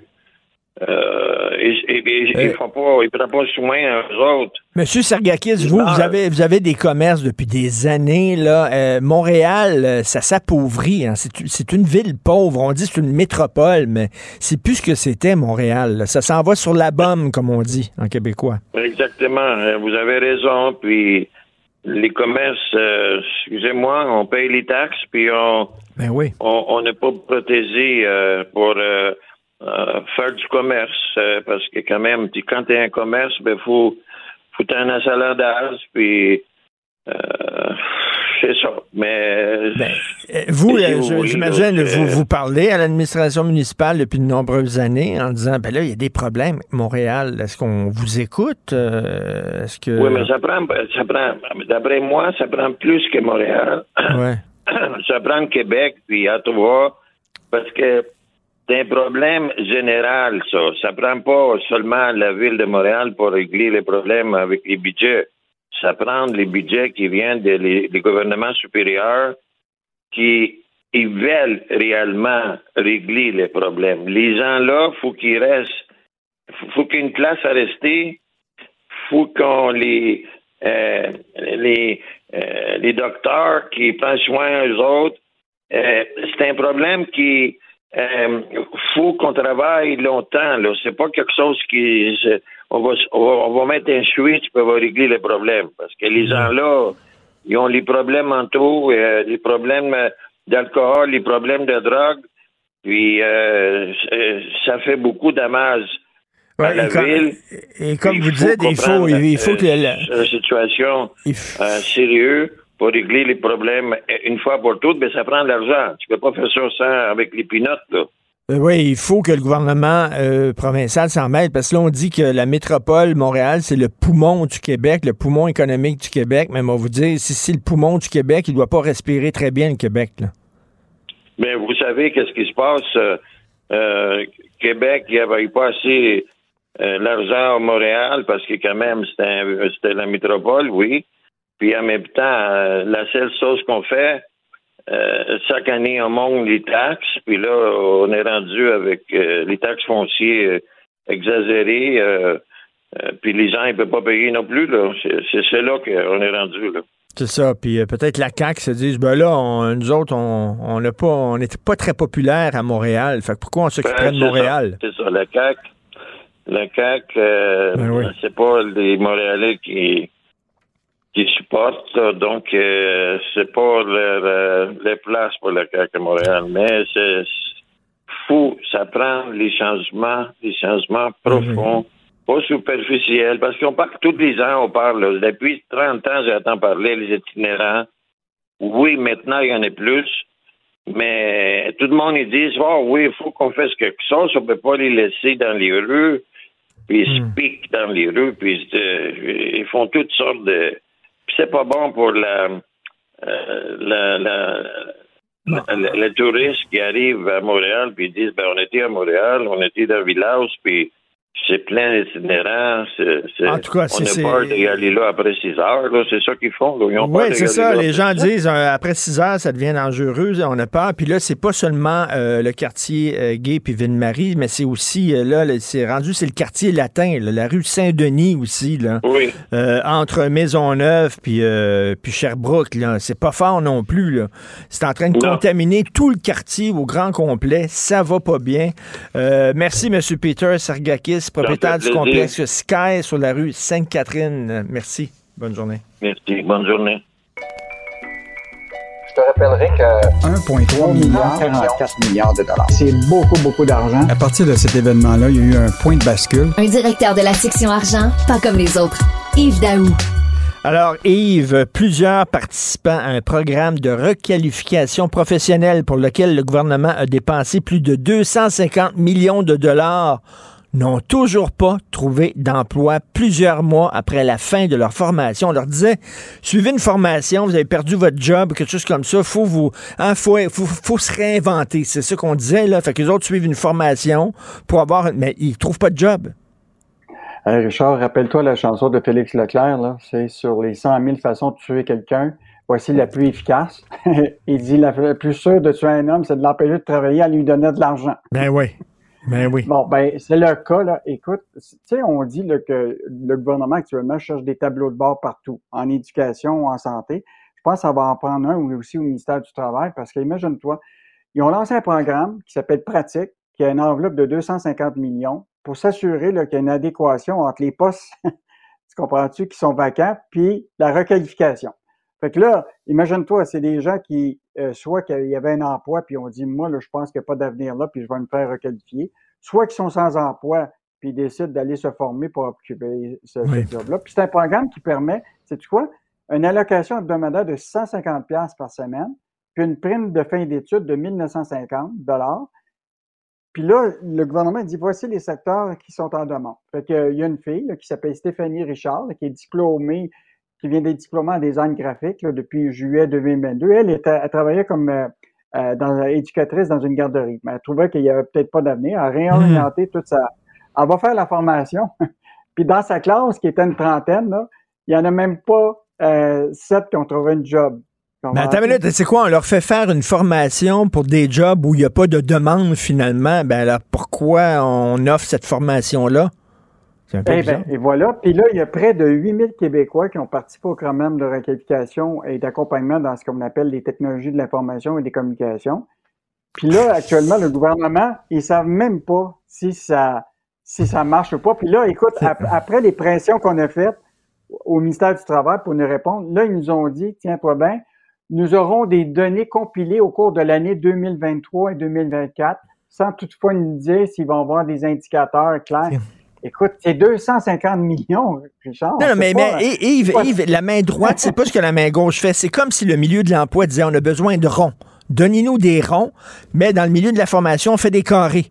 Fait que là, on envoie des carrés au milieu de l'emploi, puis là, ils disent on n'a pas besoin de carrés. On a besoin de ronds. On est en train de former des gens pour des emplois où il n'y a pas de demande. Christy, il n'y a pas d'arrimage entre les deux. Puis là, après ça, on se plaint, tu comprends-tu, qu'on a des postes vacants au Québec. Qu'on a 250 000. quoi. Donc, euh, très bon euh, texte de Hélène Schaff. Et je te ben rappellerai euh, ce matin qu'on avait déjà, le journal avait révélé que le ministère pouvait même pas confirmer un autre programme de rectification qui s'appelle le programme d'aide de la relance pour l'augmentation de la formation et qu'il y avait encore aucun indicateur de performance. Fait que moi, je pense que Jean Boulet est peut-être dû à, avoir un tableau de bord lui aussi. Ben oui, complètement. Manque d'arrimage. Oui, on a besoin d'un tableau de bord. C'est le mot à la mode dans ces temps un tableau de bord. Euh, écoute, tu veux nous parler d'une entreprise forestière qui est au bord du précipice. écoute, Richard, on en a parlé. La forêt, pour nous autres au Québec, c'est quand même important, l'industrie forestière. Je veux dire, écoute, c'est une, des ressources importantes. Récemment, on a appris que euh, Résolu a été vendu à une compagnie étrangère qui s'appelle Paper euh, Excellence. Là. Euh, tu as Domtar qui a été vendu, mais là, tu as une compagnie québécoise qui s'appelle Forex. Et c'est vraiment une histoire incroyable. Écoute, cette entreprise-là a été fondée en 1957 par un gars qui s'appelle Jean-Jacques Cossette. Écoute, c'est un entrepreneur, il paraît, là, qui qui est plus grand que nature. Écoute, il était, lui, il avait passé au cash en 1999. Il avait vendu ses actifs à une compagnie américaine puis imagine-toi, la famille Cossette là, avait fait à peu près 3 400 millions de profits avec cette vente-là. Lui, là, il y avait un jet là, Challenger, il y avait un hélicoptère Airbus, il y avait un penthouse autour du Canadien. Et imagine-toi, il est décédé euh, en février dernier à mmh. l'âge de 90 ans. Puis là, il y a plusieurs générations là-dedans, mais là, la chicane est poignée pour la relève. Et donc là, le conseil d'administration s'est pas réuni depuis le mois de d'août 22. Hein? Et donc là, la situation, c'est que l'entreprise se retrouve en problème de liquidité. Ils ont fait des investissements en Ontario qui, là, leur a coûté très cher. Et donc là, c'est l'avenir de cette entreprise-là. Écoute, il y a 350 emplois qui sont euh, dans des installations, là, dans des usines à Amos, à Ferneuf, à Mont-Laurier. Il y a le siège social de Montréal. Et donc, la, petite fille, là, Yolène Rousseau, qui est la petite fille de M. Cossette, qui était aux commandes puis qui est décédée, là, ils sont tous en train de se poser des questions. Que nous, on veut préserver les jobs, mais là, tu sais, peut-être qu'il va y avoir un acquéreur potentiel pour l'entreprise. Euh, puis là, nous autres, là, Investissement Québec, puis le gouvernement, on a mis 24 millions d'argent là-dedans, qui probablement, parce que là, ils se sont mis sous la loi de la protection des, créanciers. Potentiellement, là, ce 24 millions-là, on ne le verra plus. Donc, euh, tu sais, on, hmm. on, notre, industrie forestière, c'est important, mais là, ben on voit que les joueurs québécois qui nous restent ont, vraiment des difficultés à, réussir. Donc, euh, il va falloir suivre ça, Richard, pour s'assurer que, imagine-toi si Forex devait être vendu encore à des étrangers, ben alors qu'on a perdu Domtar, on a perdu Résolu, et c'est que, puis là, c'est tous les droits de coupe qu'on a, là, euh, qui sont, qui vont appartenir à des étrangers. Et ça, c'est vraiment un des fleurons du Québec qu'il ne faut pas perdre. Alors, euh, j'aime bien euh, la citation d'un justement des, un petit-fils. Il dit qu'on est, on est des membres de. On est trois générations dans l'entreprise, des membres de trois générations. Dans le temps de mon grand-père, c'était simple. Il y avait une petite gang qui dirigeait l'entreprise. Il disait à cette heure, il y a ses enfants, ses petits-enfants. On n'a pas les mêmes visions de l'entreprise. La chicane est poignée. Bref, écoute, ça ferait une bonne télé-réalité. Succession, version québécoise. Alors, finance dans le couple. On parlait de la Saint-Valentin hier. Qu'est-ce qui arrive si tu t'aperçois que ton conjoint ou ta conjointe avait des dettes cachées?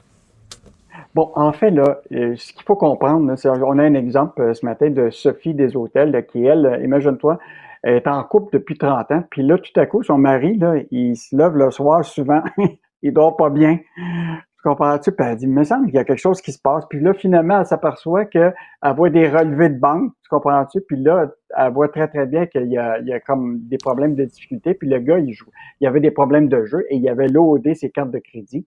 Et là, la question que tout le monde se pose, c'est qu'est-ce qui arrive dans des cas où ce que, effectivement, tu as une partie du couple qui est, qui est endettée puis qui va risque de faire faillite, puis l'autre qui est quand même... Ben et là, le, le, principe, il est simple. C'est que la règle, c'est que chacun est responsable de ses dettes. Ça, c'est normal. Ah mais si tu as des dettes, mais si tu as des dettes communes, par exemple, tu es, propriétaire de la même hypothèque, tu vas être dans, le trouble. Si ta carte de crédit, là, tu sais, mettons, tu peux avoir une carte de crédit commune, puis qu'il y en a un qui sert la carte de crédit pour jouer au jeu, là, ben toi, tu vas être responsable. Euh, si tu fais un, cautionnement, tu comprends-tu, à, des tiers, mettons, mettons, lui, il a décidé de cautionner une partie de hmm. ses dettes à quelqu'un d'autre, puis c'est une, une, dette qui devient commune. Donc, euh, écoute, c'est vraiment un, enjeu important. Et là, mais, mettons que lui, il fait faillite, puis qu'il perd une partie de, de, que, de sa maison, si mettons qu'il était 50-50, ben le, principe, c'est qu'elle, elle va devoir racheter sa part. Peut-être qu'elle va lui racheter plus bas, mais si elle n'a pas d'argent, elle, pour racheter sa part, ça va être. Euh, ben, c'est ça. Et la solution, Emmanuel Grill, c'est la chroniqueuse qui rapporte ces, mm. ces histoires-là. Elle dit dans ses conseils il n'est jamais trop tôt pour parler d'argent dans un couple. Malheureusement, ce sujet est souvent tabou. De temps en temps, dans un couple, il faut que tu t'assoies à table et dis comment vont nos finances là? Toi, ça va-tu bien? Moi, ça va-tu bien? Euh, la carte de crédit puis tout ça. Faut faire ça. Là. Faut pas rien que parler d'amour. Faut parler d'argent aussi. Richard, je me, pose tout le temps la question. La journée que, mettons, toi, tu ajoutes un billet de loto puis tu gagnes 10 millions de dollars, est-ce que tu vas le dire à ta conjointe ou tu pars tu pars dans un pays? lointain. Faudrait, tu sais, ma, ma, blonde, elle achète beaucoup d'étiquettes de loto. Ma blonde, elle aime ça, acheter des étiquettes de loto puis gratter ça dans le char. Fait que moi, je ris d'elle en disant, toi, puis tes billets de loto. Elle dit, attends une minute, si je gagne, toi, tu, hein, hein tu vas être bien content que j'en ah. achète, hein. Euh, puis là, Agnès, elle dit, si je gagne la, la loto, elle dit, je vais partir. Moi, sacré mon camp dans le sud, ah le, vendredi, elle gagne, samedi, elle est plus chez vous. c'est ça. Merci beaucoup, Yves Daou. On se parle demain. C'est vrai qu'on aime autant qu'on déteste, Martineau. C'est sûrement l'animateur le plus aimé au Québec. Vous écoutez Martineau. Cube Radio. Je passe donc un message. C'est les services secrets. À un espion à la retraite. Grata. Pour que l'opération se déroule. C'est imminent, c'est une question d'heure. Dans la plus grande discrétion. Un journaliste, pas comme les autres. Normand Lester. Alors, euh, Normand, tu écris aujourd'hui que des milliers de ballons flottent constamment au-dessus de la Terre. Ben oui, c'est un fait. Donc, c'est pour ça on s'en parlait lors du premier ballon chinois la semaine dernière. en, fin, de semaine, il y a trois autres mystérieux, soi-disant mystérieux ballons qui ont été abattus au-dessus de l'Amérique du Nord. Et bien sûr, ben, c'est c'est pas surprenant parce qu'il y a effectivement des milliers de ballons qui sont lancés chaque année, donc par euh, des, euh, des États. Hein, la NASA en, lance aux États-Unis, l'Agence spatiale canadienne en lance au Canada avec, par exemple, en 2021, l'Agence spatiale canadienne a lancé un ballon stratosphérique géant avec des étudiants de Polytechnique. Donc, ça se fait euh, constamment. Maintenant, pourquoi? Ça a créé tout à coup une, une panique. Ben, comme on, s'en est parlé, pour moi, il y avait des raisons de politique intérieure. c'est qu'une fois que le ballon a été repéré, puis que les gens se sont dit, mon Dieu, qu'est-ce que c'est que cette chose-là, puis que les, euh, les Américains sont aperçus que c'était chinois, ben là, l'administration Biden a dit, ben, je vais pouvoir utiliser ça contre Trump, parce que Trump se pète toujours les bretelles en disant que c'est lui vraiment qui est le gars qui s'oppose le plus à la Chine, et puis que les démocrates euh, s'en occupent pas beaucoup, ben Biden a dit c'est mon occasion de montrer que moi aussi, je suis capable de défendre les Américains contre la Chine. Et bien sûr, quand les républicains ont vu ça, ils ont décidé de renchérir de l'autre côté en disant, ben là, tu fais pas assez, il faut que tu abattes euh, cette, euh, ce Ben ballon-là immédiatement. Biden l'a, l'a abattu, puis là, tout à coup, bien sûr, le NORAD a dit, hey, ben nous aussi, on peut peut-être augmenter les, euh, nos budgets, les budgets qui nous sont alloués par le Canada et les États-Unis, si on en trouve. Là, bien sûr, ils ont augmenté les capacités de leur radar, puis là, ils se sont mis à en trouver d'autres. Et puis là, bien sûr, il fallait les, euh, les abattre des euh, phénomènes euh, volants non identifiés. Et bien là, bien sûr, on en a battu trois. Et puis on dit, ben voilà, regardez si on est bon, mais on va avoir besoin de l'argent là, si on continue comme ça. Mais si ça continue comme ça, il y en a des dizaines de milliers de ballons qui sont lancés chaque année pour, bien sûr, faire des repérages météo, mais aussi pour faire des recherches sur la, la stratosphère et puis les hauts niveaux là, de, euh, euh, euh, à, à très très haute altitude. Mais là, si on se met à abattre puis à Ben interpréter oui. Ces ballons-là, euh, il n'y aurait pas assez d'avions puis pas assez de missiles là, pour régler ça. Et en plus de ça, ben là, évidemment, les Américains, la semaine passée, ont dit tout de suite c'est un ballon espion euh, euh, chinois, c'est pas vrai, c'était pas un bata- c'était, c'était pas un, un- un- un ballon météo, c'est un ballon espion. Puis là, ben, tu vas vérifier sur euh, Internet, sur le site de la DARPA. Ça, c'est le site de l'agence ultra secrète du Pentagone chargée de faire des recherches avancées. Et tu t'aperçois qu'eux-mêmes développent actuellement un ballon militaire. Alors, évidemment, quand les Américains puis l'administration Biden a vu qu'il y avait un ballon chinois, ben là, leur spécialiste, leur conseiller militaire leur a dit, ben, nous aussi, on est en train d'en développer. Ça doit être comme nous. Nous, on travaille sur un projet de ballon espion, ça doit être ça. Puis bien sûr, l'administration Biden a dit, ben, OK, bon, ça va être bon pour nous de- d'exploiter ça, puis crier, bien sûr, euh, au ballon espion chinois. Mais le fait est, c'est que les Américains en développent aussi des ballons militaires. Hein? On sait, la Chine a dit, ben, nous aussi, on a été survolés, là, ces dernières années par une dizaine de ballons américains, puis les Américains ont dit non, non, euh, nous, nous, nous, on fait pas ça. Mais il reste qui sont en train d'en Ben oui, développer eux aussi des ballons militaires. Alors tout ça, bien sûr, puis bien, eh, bien sûr, c'est des objets volants non identifiés. Bien sûr, ça a créé des inquiétudes, des émois chez tous ceux là, qui croient aux extraterrestres.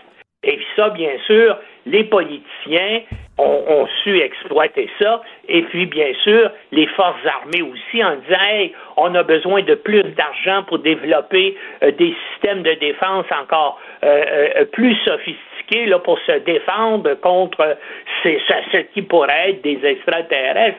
Donc, tout ça, c'est une immense tempête politico-médiatique au sujet de pas grand-chose. Écoute, ça coûte cher, là, Normand, ça coûte cher un missile. Tu sais, gaspiller un missile, là, euh, lancer un missile, ça coûte cher. Est-ce que ça valait Oui, vraiment, est-ce que ça valait le jeu, valait la chandelle, voyons? Ben non, surtout aussi que ces chasseurs-là sont aussi équipés de canons mitrailleurs. Alors pourquoi pas avoir utilisé leur canon mitrailleur puis utiliser un missile Sidewinder qui vaut, semble-t-il, des centaines de milliers de dollars pour l'abattre? Il aurait pu avoir simplement une rafale, euh, une brève rafale de canon mitrailleur et puis euh, euh, l'objet volant cylindrique là aurait été aussi euh, abattu. Alors, comme je dis, tout ça, il y a beaucoup de gens qui ont intérêt à faire de la de l'inf- à, à- à faire de la désinformation là-dessus parce qu'ils pensent que ça sert ça sert soit leur intérêt politique ou dans le cas, par exemple, du NORAD et puis des, euh, euh, euh, des forces armées canadiennes américaines, ben ça va peut-être aider à augmenter leur budget militaire aussi pour se défendre là, contre ces ballons mystérieux. Mais dans le fond, pour l'instant, en tout cas, rien n'indique qu'il y a de quoi que ce soit de mystérieux ben, au écoute, sujet des quatre ballons là, qui, ont, qui ont été abattus. Hey, normal, les gens qui pensaient que c'était des extraterrestres, je m'excuse, mais s'il y a une civilisation avancée qui vit à des millions d'années-lumière de chez nous, c'est pas des ballons qu'ils vont envoyer, Christy. Voyons donc, des ballons. A une, puis une fois aussi, c'est ça qu'il y a. Une fois que si jamais il y a des extraterrestres si jamais ils arrivent ici, pourquoi ils arriveraient en secret? Ben, ils vont atterrir, euh, vous êtes dans un endroit habité, puis vont, puis vont essayer d'entrer en contact avec nous. Ils se promèneront pas secrètement euh, dans le dans dans le ciel pour nous observer et puis, et puis rester cachés. Premièrement, s'ils viennent de tellement loin, c'est qu'ils ont des capacités techniques très, très avancées sur nous. Euh, pour nous, au Ben niveau oui. intelligence, on est probablement par rapport à eux comme des vers de terre Ben par oui. rapport à des êtres humains actuellement. Donc, ils n'auront aucun, aucune raison de se cacher pour nous observer. Ils vont arriver et puis euh, on va pouvoir les voir. Donc, tout ça, en tout cas, toute l'histoire des extraterrestres, puis le fait qu'ils nous observent pendant des années, c'est Euh, c'est comme si on se disait, mon Dieu, des ballons qui volent. Comment ils ont pu faire ça? Ça doit être des extraterrestres. Comme ça, on n'a jamais vu ça, Christy. Il y en avait à l'époque de Jules Verne, des ballons volants. Merci beaucoup. Merci, Normand. On te lit, bien sûr, dans le journal d'aujourd'hui. Merci. Bonne journée. Salut. Salut. Pour une écoute en tout temps, ce commentaire de Normand Lester est maintenant disponible sur l'application Cube ou en ligne au cube.ca. Tout comme sa série Normand Lester raconte. Découvrez deux saisons d'enquête et d'investigation sur la politique américaine, l'espionnage et le monde interlope. Cube Radio. Martino. Le parrain de l'actualité.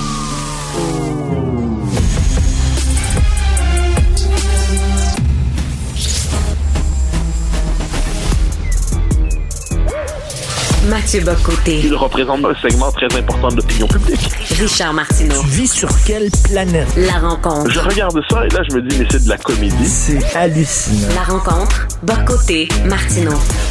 Alors, Mathieu, euh, François Legault a pris son petit pécule que lui a donné euh, Justin Trudeau et euh, est rentré dans ses terres. Il a pris son trou, finalement. Oui, il commence à le faire avec un peu trop de. Il nous en donne l'habitude, en fait. Il y a quelque chose d'un peu triste en ce moment chez François Legault. Triste en deux temps. D'abord, il décide de jouer au, au nationaliste qui, se, lui, sera capable de faire ce que d'autres n'ont pas été capables de faire, c'est-à-dire imposer au Canada, imposer au Canada anglais, imposer à Ottawa les grandes réformes qui permettraient au Québec de conjuguer l'autonomie et l'appartenance au fédéral, au cadre fédéral. Ça n'a pas fonctionné, euh, il est humilié, et finalement, qu'est-ce qu'il fait dans ces moments-là? Plutôt que d'envisager la possibilité même de la rupture, il préfère, euh, préfère se coucher. Mais plus encore, et là, c'est ce qui est assez particulier, parce qu'on sait que PSPP, euh, Paul Saint-Pierre Plamondon, le chef du Parti québécois, a dit que lui, il présenterait un budget d'un Québec indépendant. C'est une vieille, vieille, une vieille idée chez les souverainistes qui revient en boucle. Et que fait François Legault dans les circonstances, dans le cadre d'une conférence de presse tout récent?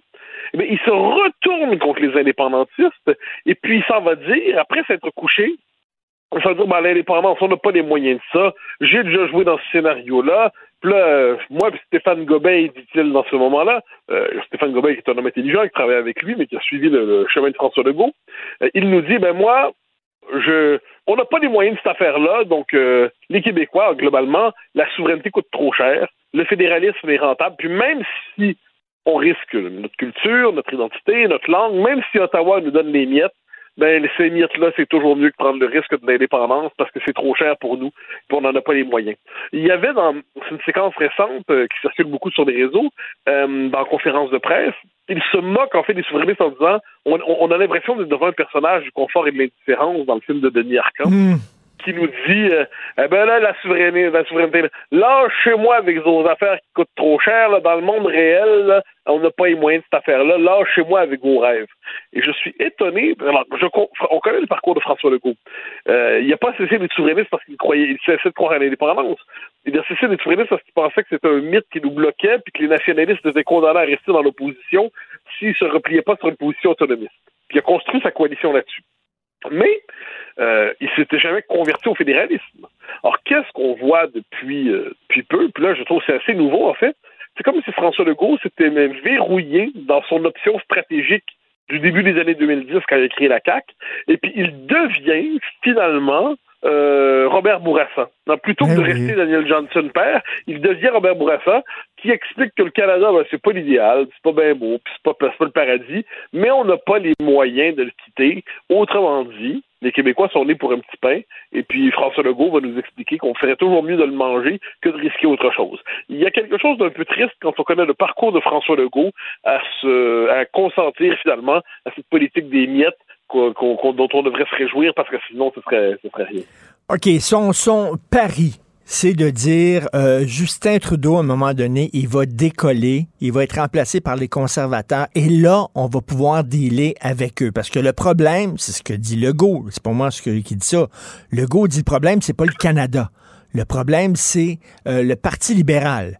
Euh, D'ailleurs, le les conservateurs ont dit hier qu'ils appuyaient le, le, le fait que les provinces puissent utiliser la clause dérogatoire. Fait que là, j'imagine Legault a dansé la gigue en disant, regardez, je vous le disais, eux autres sont parlables. Ben alors ça, c'est une faiblesse d'analyse de François Legault, qui est un homme intelligent, mais qui oublie que le Canada, avant d'être conservateur ou libéral, c'est le Canada, c'est-à-dire un régime fédéral, centralisateur, multiculturaliste, qui considère généralement que toute forme d'affirmation du Québec est une forme d'affirmation toxique. Donc là, c'est possible que la laisse soit moins serrée avec les conservateurs. Il n'y a pas de doute là-dessus. On peut négocier la taille de la laisse, puis à quel point elle est serrée. Mais il n'en demeure pas moins qu'il y a une laisse. Et donc, c'est une question de régime, c'est pas une question de parti au pouvoir, une question de régime. Et je trouve que François Legault néglige la question du régime. On me dira que c'est pas nouveau, mais là, il la néglige exagérément. Puis j'y reviens parce que ça me semble fondamental, plutôt que d'assumer, euh, parce que dans les faits, il se renie. Là, quand c'est rendu que tu expliques que le Québec a juste pas les moyens d'être souverain, c'est comme ça parce qu'on finalement on est, on est trop pauvre pour être libre, ben, qu'est-ce qu'il fait? Il décide de se retourner vers les souverainistes pour leur faire porter la responsabilité de sa propre honte. En disant, parce qu'au fond lui-même, je suis persuadé qu'il a honte. Donc, sachant cela, il se tourne vers les souverainistes en disant, ma gang de petits rêveurs, là, c'est pas sérieux votre affaire. Et on se dit qu'il y a quelque chose là-dedans. J'aime les comparaisons historiques, tu le sais. François Legault, il y a quelque chose en lui de Duplessis. Puis je le dis pas de manière insultante, c'est le chef nationaliste autonomiste qui protège son peuple. Il aurait pu devenir Daniel Johnson, celui qui ose dire égalité ou indépendance. Il est en train de devenir euh, Robert Bourassa, celui qui nous voit le fédéralisme rentable, puis il pourrait déchoir en dernière instance en Jean-Jacques Bertrand, celui qui porte un capital d'un parti nationaliste, mais qui est finalement, derrière une rhétorique nationaliste, une politique euh, aussi fédéraliste que ses, euh, que ses adversaires. C'est- un peu triste, en fait. C'est la politique de la protestation sonore et verbale, mais qui donne absolument rien concrètement. Lui, il se dit, euh, il croit encore à la troisième voie. Il dit, c'est pas vrai qu'il y a rien que la souveraineté ou le fédéralisme, on s'écrase, puis tout ça. On va inventer une troisième voie, mais plus ça va, euh, plus il est en train de prouver que la troisième voie n'est pas possible. Non, c'est un vieux film, ça, pour reprendre une, une- une image semblable à ce que tu disais dans ta chronique de ce matin. C'est un vieux film, La Troisième Voie. C'est un vieux film qui a jamais marché. Imagine un film qui serait un échec, là, mais un vrai échec. Là. Que les gens vont pas le voir au cinéma, ça intéresse pas le monde. Puis on contenterait à faire des suites ou des remakes? Ça, ça- ça va finir par marcher un jour. Non. Non, mais ça marche pas. Pour une raison simple, la question nationale, c'est les Québécois qui discutent avec eux-mêmes. On se dit, ah, on faire la souveraineté. Ah non, plutôt le fédéralisme avec un statut particulier, la société distincte. Puis on ne se rend pas compte que le Canada s'en contrefiche. Le Canada est dans un rapport d'assujettissement par rapport au Québec. On lui est soumis, puis on évolue dans l'espace qu'il nous concède, avec la taille de la laisse qu'il nous laisse, dans le périmètre qui nous est consenti. Donc là, entre nous, on se fait croire qu'on a des possibilités. Mais les Québécois, ça fait quoi? Ça fait 50 ans qu'ils demandent un statut particulier dans le Canada? ben, ils l'ont jamais obtenu. Donc là, on a beau dire, ah, ben nous, on, va, on, on mise là-dessus. D'accord, mais l'autre veut pas te le donner, l'autre veut pas te l'accorder. Donc c'est euh, c'est une politique, finalement, qui se perd de plus en plus dans les lamentations, pour reprendre la formule de Robert Laplante. C'est une politique des lamentations, c'est une politique euh, strictement verbale, puis c'est une politique qui nous conduit à l'impasse. Et on est au tout début du deuxième mandat de François Legault. À quoi ça va ressembler pour la suite? Dire, il multiplie en ce moment les rebuffades et il fait semblant que ça va bien. Ou il joue à François le Fâché. Mais François le Fâché, c'est un film qui est de moins en moins Ben intéressant oui. aussi. Ben oui, alors tout le monde se dit, ben c'est quoi la suite? Ben on le sait, c'est quoi la suite? C'est écrit vraiment en lettres rouges dans le ciel. Et il va prendre son trou. Puis euh, finalement, il va, il, il va faire comme tous les autres euh, gouvernements, c'est-à-dire il va jouer le jeu du fédéralisme. C'est tout. Oui, ben, c'est assez triste hein, parce qu'il y a un autre destin qui lui était proposé. Là, je commence à. Alors, on a eu souvent cet échange-là, toi et moi. Et euh, autour de la loi, la loi 21. Quand le Canada va casser la loi 21, là, ou va la casser à moitié pour nous faire croire qu'il fait- qu'il est raisonnable, parce que François Legault va nous dire bah, j'ai essayé, mais ça n'a pas marché. Puis, euh, ou s'il nous en laisse la moitié, la loi 21. Ah, ben, c'est toujours ça de prix. Parce que François Legault, ça va être vraiment ça, son legs à l'histoire de, à, à l'échelle de l'histoire du Québec. Est-ce que son legs, vraiment, ça va être l'homme qui va se dire, ben, finalement, ben, on a bien essayé, mais ça n'a pas marché. Mais ce qui est dommage, ce qui est dommage, Mathieu, là, ce qui est dommage, c'est qu'un gouvernement fortement majoritaire, comme il y a présentement, il n'y en aura pas beaucoup. Il n'y en aura pas beaucoup Ah, ben, d'accord. euh, Ah, dans les prochaines années. Fait que là, là, c'est là.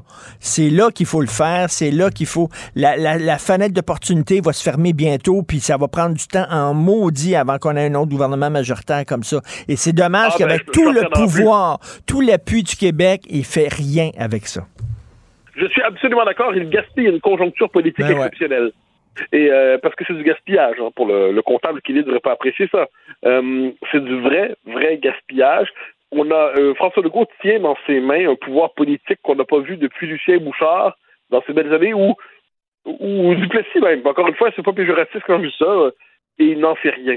Il se contente seulement d'utiliser ce pouvoir-là pour tenir un discours purement, purement symbolique.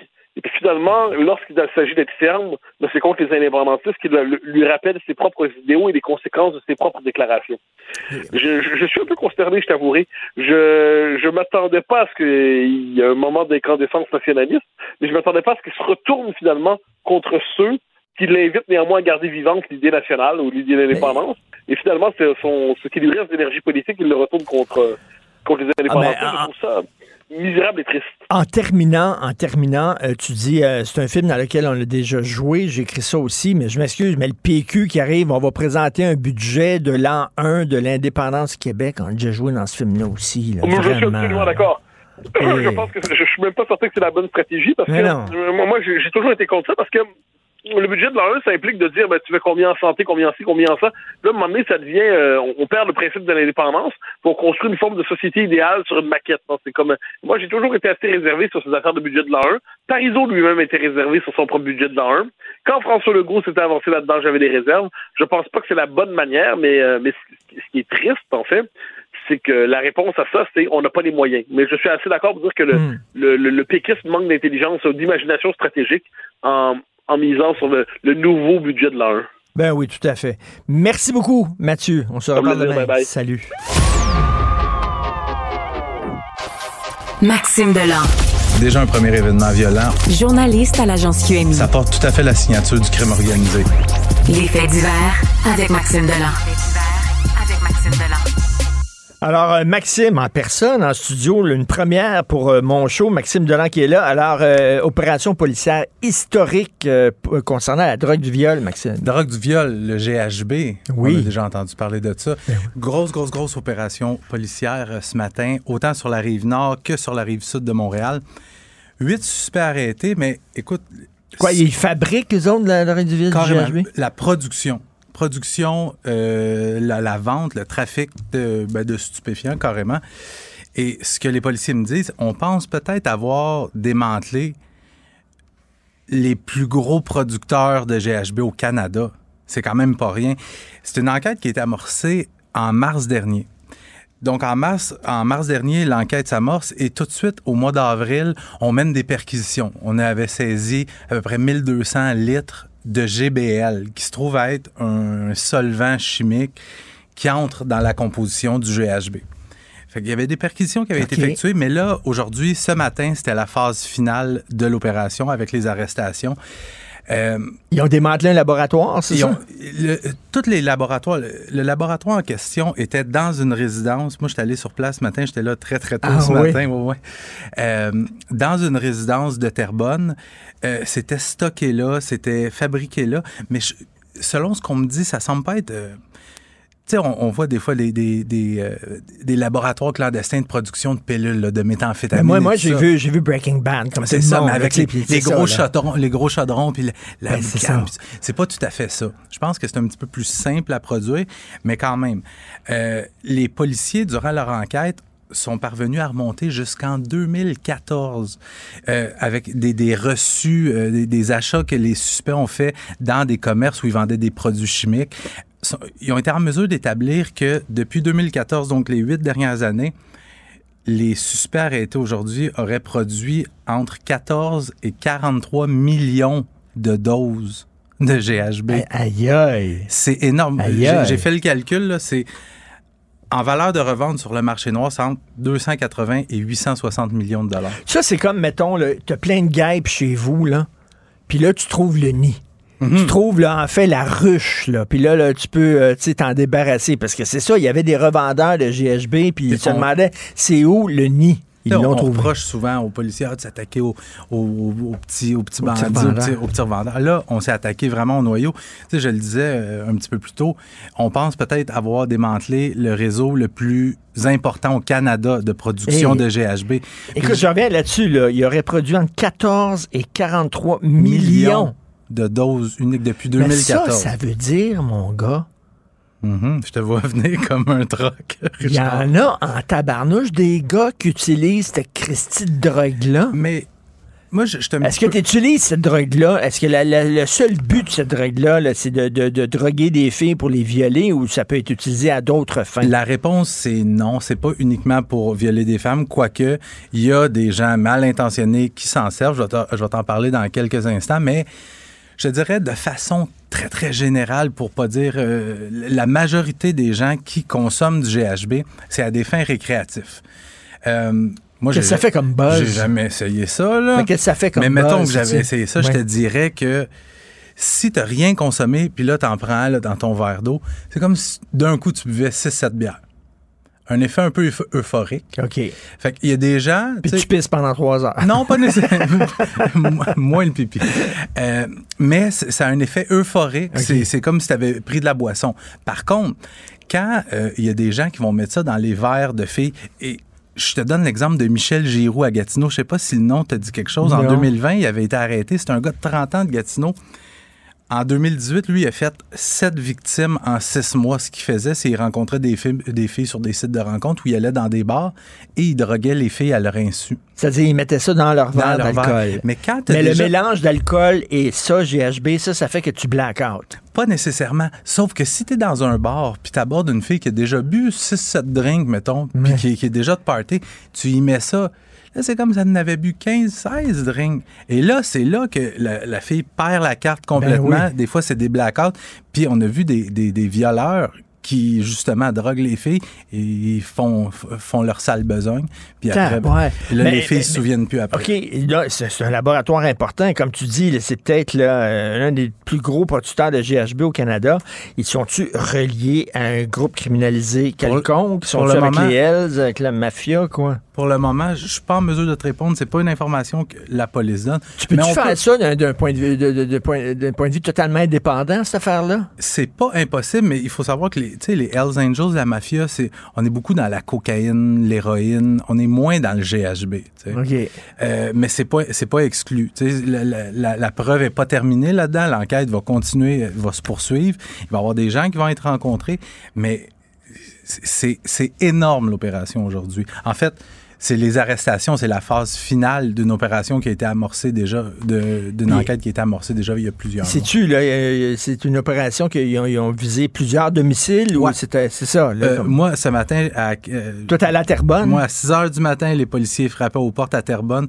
Euh, il y a le la présumée tête dirigeante, Sébastien Turcotte, qui habite là. Il y a sa conjointe qui a également été arrêtée. Puis son voisin d'en face, qui est dans Gamic lui aussi, Ah, Éric ouais. Éric Matt, qui a été arrêté, la, la résidence juste en face. Euh, il y a eu d'autres arrestations à Delson, Saint-Philippe et Prévost, dans les Laurentides. Bon, ben c'est un bon, c'est un bon coup, ça. Merci beaucoup, Maxime. Ça fait plaisir. On t'écoute bien sûr tantôt avec Benoît Dutrisac. Merci. Richard Martineau. Narrateur de l'actualité. Alors, on a tous été extrêmement choqués parce qu'on a appris les initiations extrêmes dans le milieu du hockey mineur. Ça n'a pas de maudit bon sens. On parle d'un jeune, entre autres, qui a perdu un bout de peau de son pénis parce qu'on avait attaché son pénis avec une corde. On parle d'une gang de joueurs qui ont été enfermés dans les toilettes d'un autobus pendant des heures. Les gars avaient de la difficulté à respirer. Ils capotaient bien raide, souffraient de claustrophobie. On a augmenté la température. On a mis la température au maximum. On parle de gars qui sont obligés de faire, vous savez, le film de Human Centipede, là. À quatre pattes tout nu, une chaîne, là, puis euh, il y en a un qui a le nez euh, dans les fesses de l'autre d'en avant, puis l'autre en arrière, il a le nez dans ses fesses à lui, puis ils doivent se promener complètement fou. Un gars qui était sodomisé avec un bâton de hockey, des affaires de débiles. Et là, il y a une mère, la mère d'un jeune joueur, d'un enfant d'11 ans qui aime le hockey, qui aimerait ça peut-être euh, faire carrière dans le hockey. Elle dit, Christy, qu'est-ce qui se passe là? Et euh, dans un texte que vous devez absolument lire ce matin, dans Faites la différence dans le journal, elle s'appelle Marie-Josée euh, Sanson. Euh, c'est une citoyenne de Mirabel. Et elle dit, où étaient les coachs? Seigneurs, les DG, pendant que certains athlètes mineurs se faisaient torturer? Elle était avec nous. Marie-Josée Sanson, bonjour. Bonjour, M. Martineau. Excellente lettre, comme on le dit, là, hein, ça vient de votre fond. elle, elle, est- elle est sentie, cette lettre-là. Euh, vous dites, je suis une maman d'un petit pioui de 11 ans qui est passionné de hockey, se lève parfois à 5 heures du matin pour aller pratiquer. Euh, mais là, euh, ça n'a pas de bon sens. Le sport est malade. Jamais je voudrais que mon fils vive de telles humiliations simplement pour faire partie de l'équipe. Le hockey est malade et ça me rend triste. Est-ce que vous avez parlé de ça avec votre fils? Est-ce qu'il est tout courant de ce qui s'est passé? Euh, il a entendu, évidemment, ce qui s'est passé dans les médias. Euh, J'en ai pas discuté profondément avec lui. Euh, il n'est pas rendu là. Et comme je le disais dans ma lettre, j'espère que ça va arrêter avec cette génération de Pee-Wee-là, qui n'aura jamais à ça, qui n'aura jamais à se questionner là-dessus et qui n'aura jamais à avoir peur d'entrer dans une nouvelle équipe pour subir ce genre de choses-là. Donc, c'est sûr que oui, il va y avoir une petite discussion un petit peu plus approfondie, mais pour l'instant, euh, on va laisser retomber la poussière et puis oui, je vais lui en parler. Parce que vous euh, écrivez, j'aime beaucoup votre texte et vous dites là, euh, c'est le, le- le rôle d'un coach, le rôle d'un entraîneur, c'est pas seulement d'en faire des bons joueurs de hockey, c'est d'en faire des bons humains. Point. Exactement, oui, parce que le hockey, ça fait partie de la vie des joueurs de hockey. Puis oui, on veut qu'ils patinent plus vite, on veut qu'ils tirent plus fort, on les veut plus rapides. Mais s'ils ils accomplissent tout ça, mais ils deviennent des humains exécrables, violents, euh, ça donne quoi?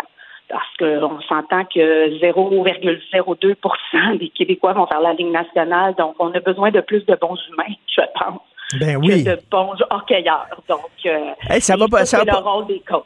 Ça va pas bien dans le hockey, là. Ça va pas bien dans le hockey, là. Des directions de hockey qui ferment les yeux euh, devant des initiations comme ça. Il y en a d'autres qui protègent des joueurs euh, qui sont l'objet d'allégations de, de viol, carrément.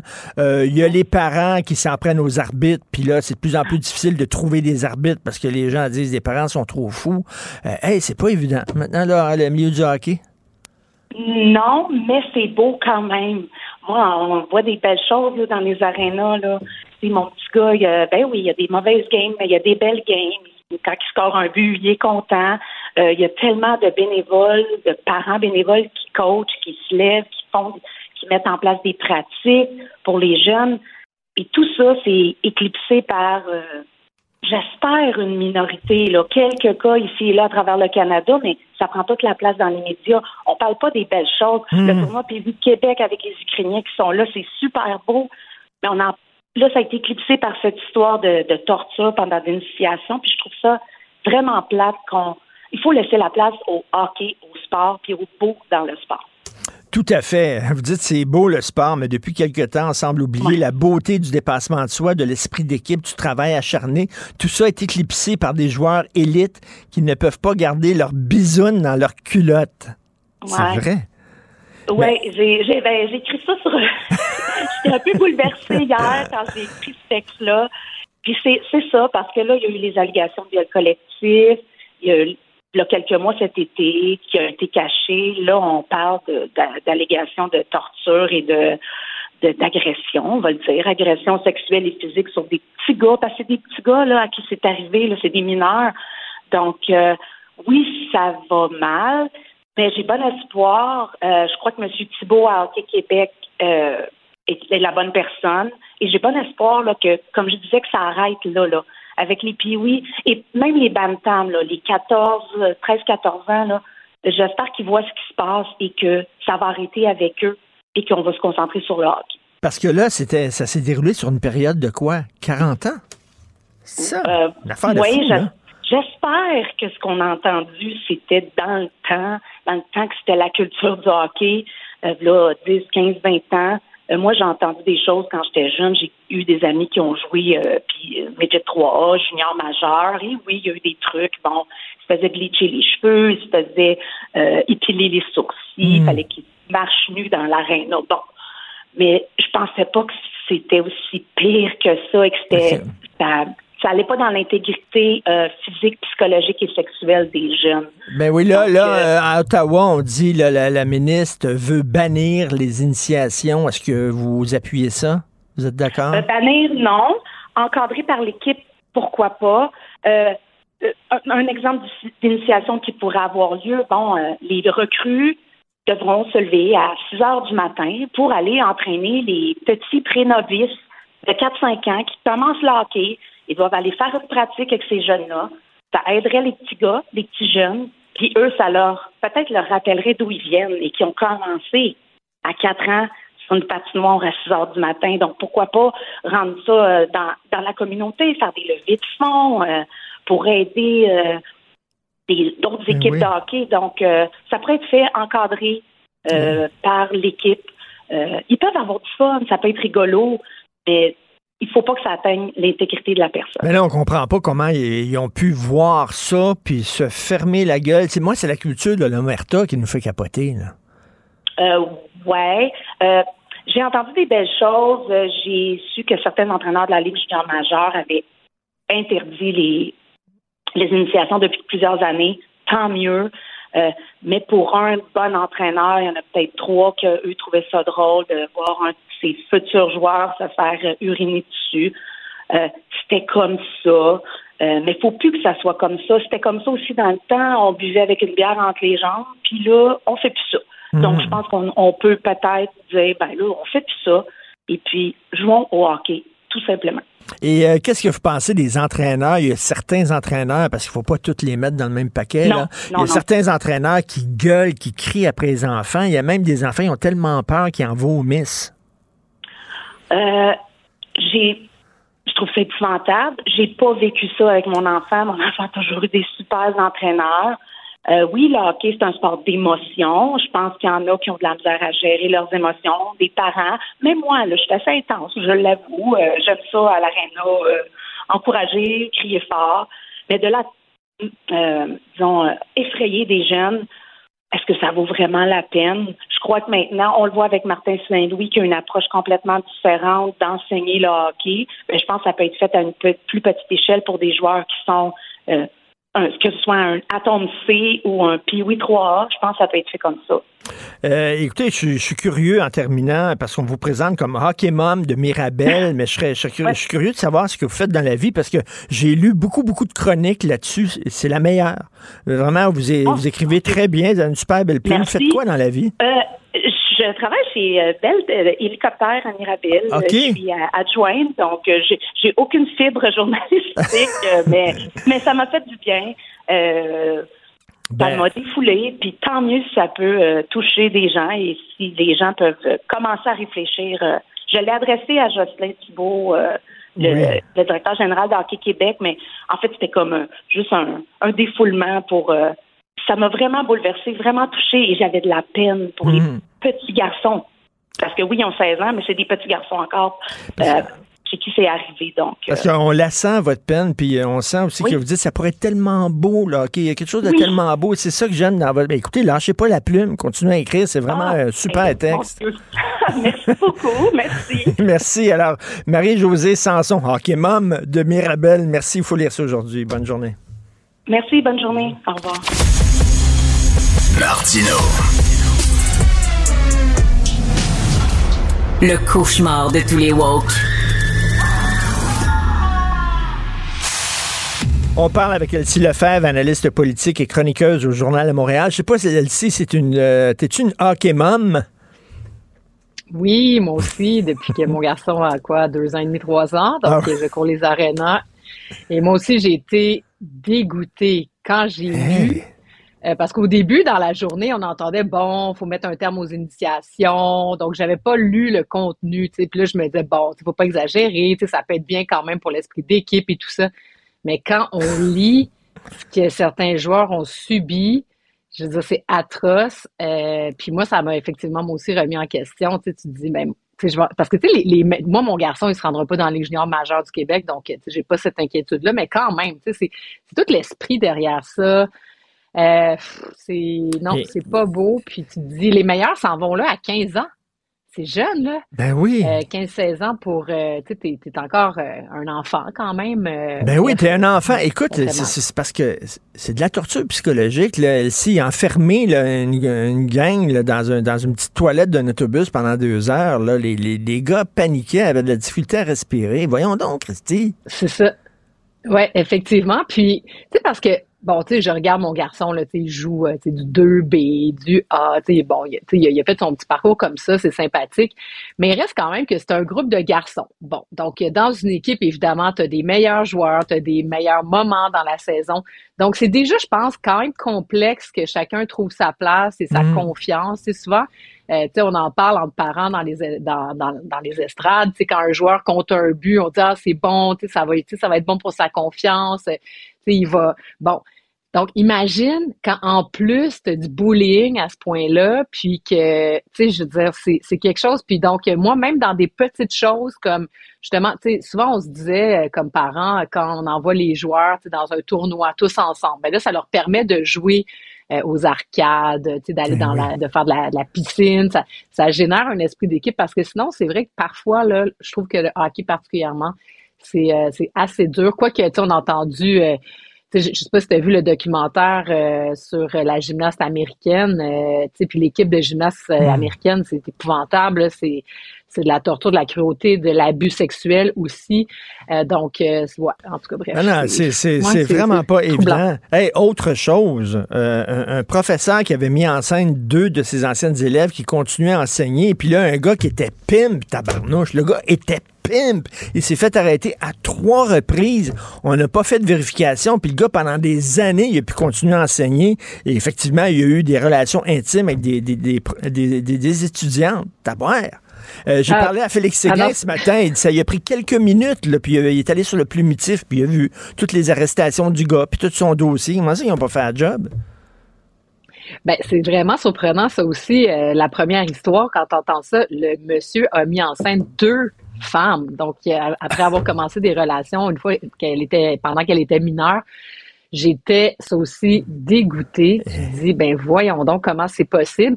Puis moi, je me demande, tu sais, je veux dire, c'est sûr que, on va pas faire, là, ben, je dire, faut pas non plus généraliser, là. Je pense que ça reste des exceptions, mais comment se fait-il qu'il n'y a pas une petite vérification de routine? euh, très, très simple, là, comme, euh, comme a fait euh, Félix euh, Séguin? Euh, c'est troublant. Ben c'est oui. troublant. Puis il y en a Ben oui. peut-être d'autres là, qui, sont, euh, qui sont dans les écoles. Donc, euh, Et, Ben et- bizarre. écoute, Elsie, euh, finalement, on a accepté l'offre du, du fédéral en santé, même si l'offre était insuffisante. Je veux, je veux te lire quelque chose parce que ça vient de tomber, là. On vient de m'envoyer ça. Jean Charret, un homme que tu connais bien, qui avait des bons mots pour toi, Monsieur Charret. Alors, Elsie...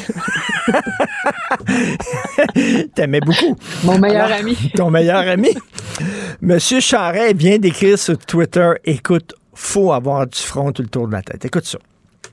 Même si l'offre du fédéral acceptée par les provinces est un, pas dans la bonne direction, cela ne règle pas les problèmes à long terme. Il est temps d'envisager un rôle accru du privé tout en assurant l'accès à un système de santé universel. Moi, d'entendre M. Charret puis de voir aussi des gens comme Gaëtan Barrette qui font la leçon sur le système de santé.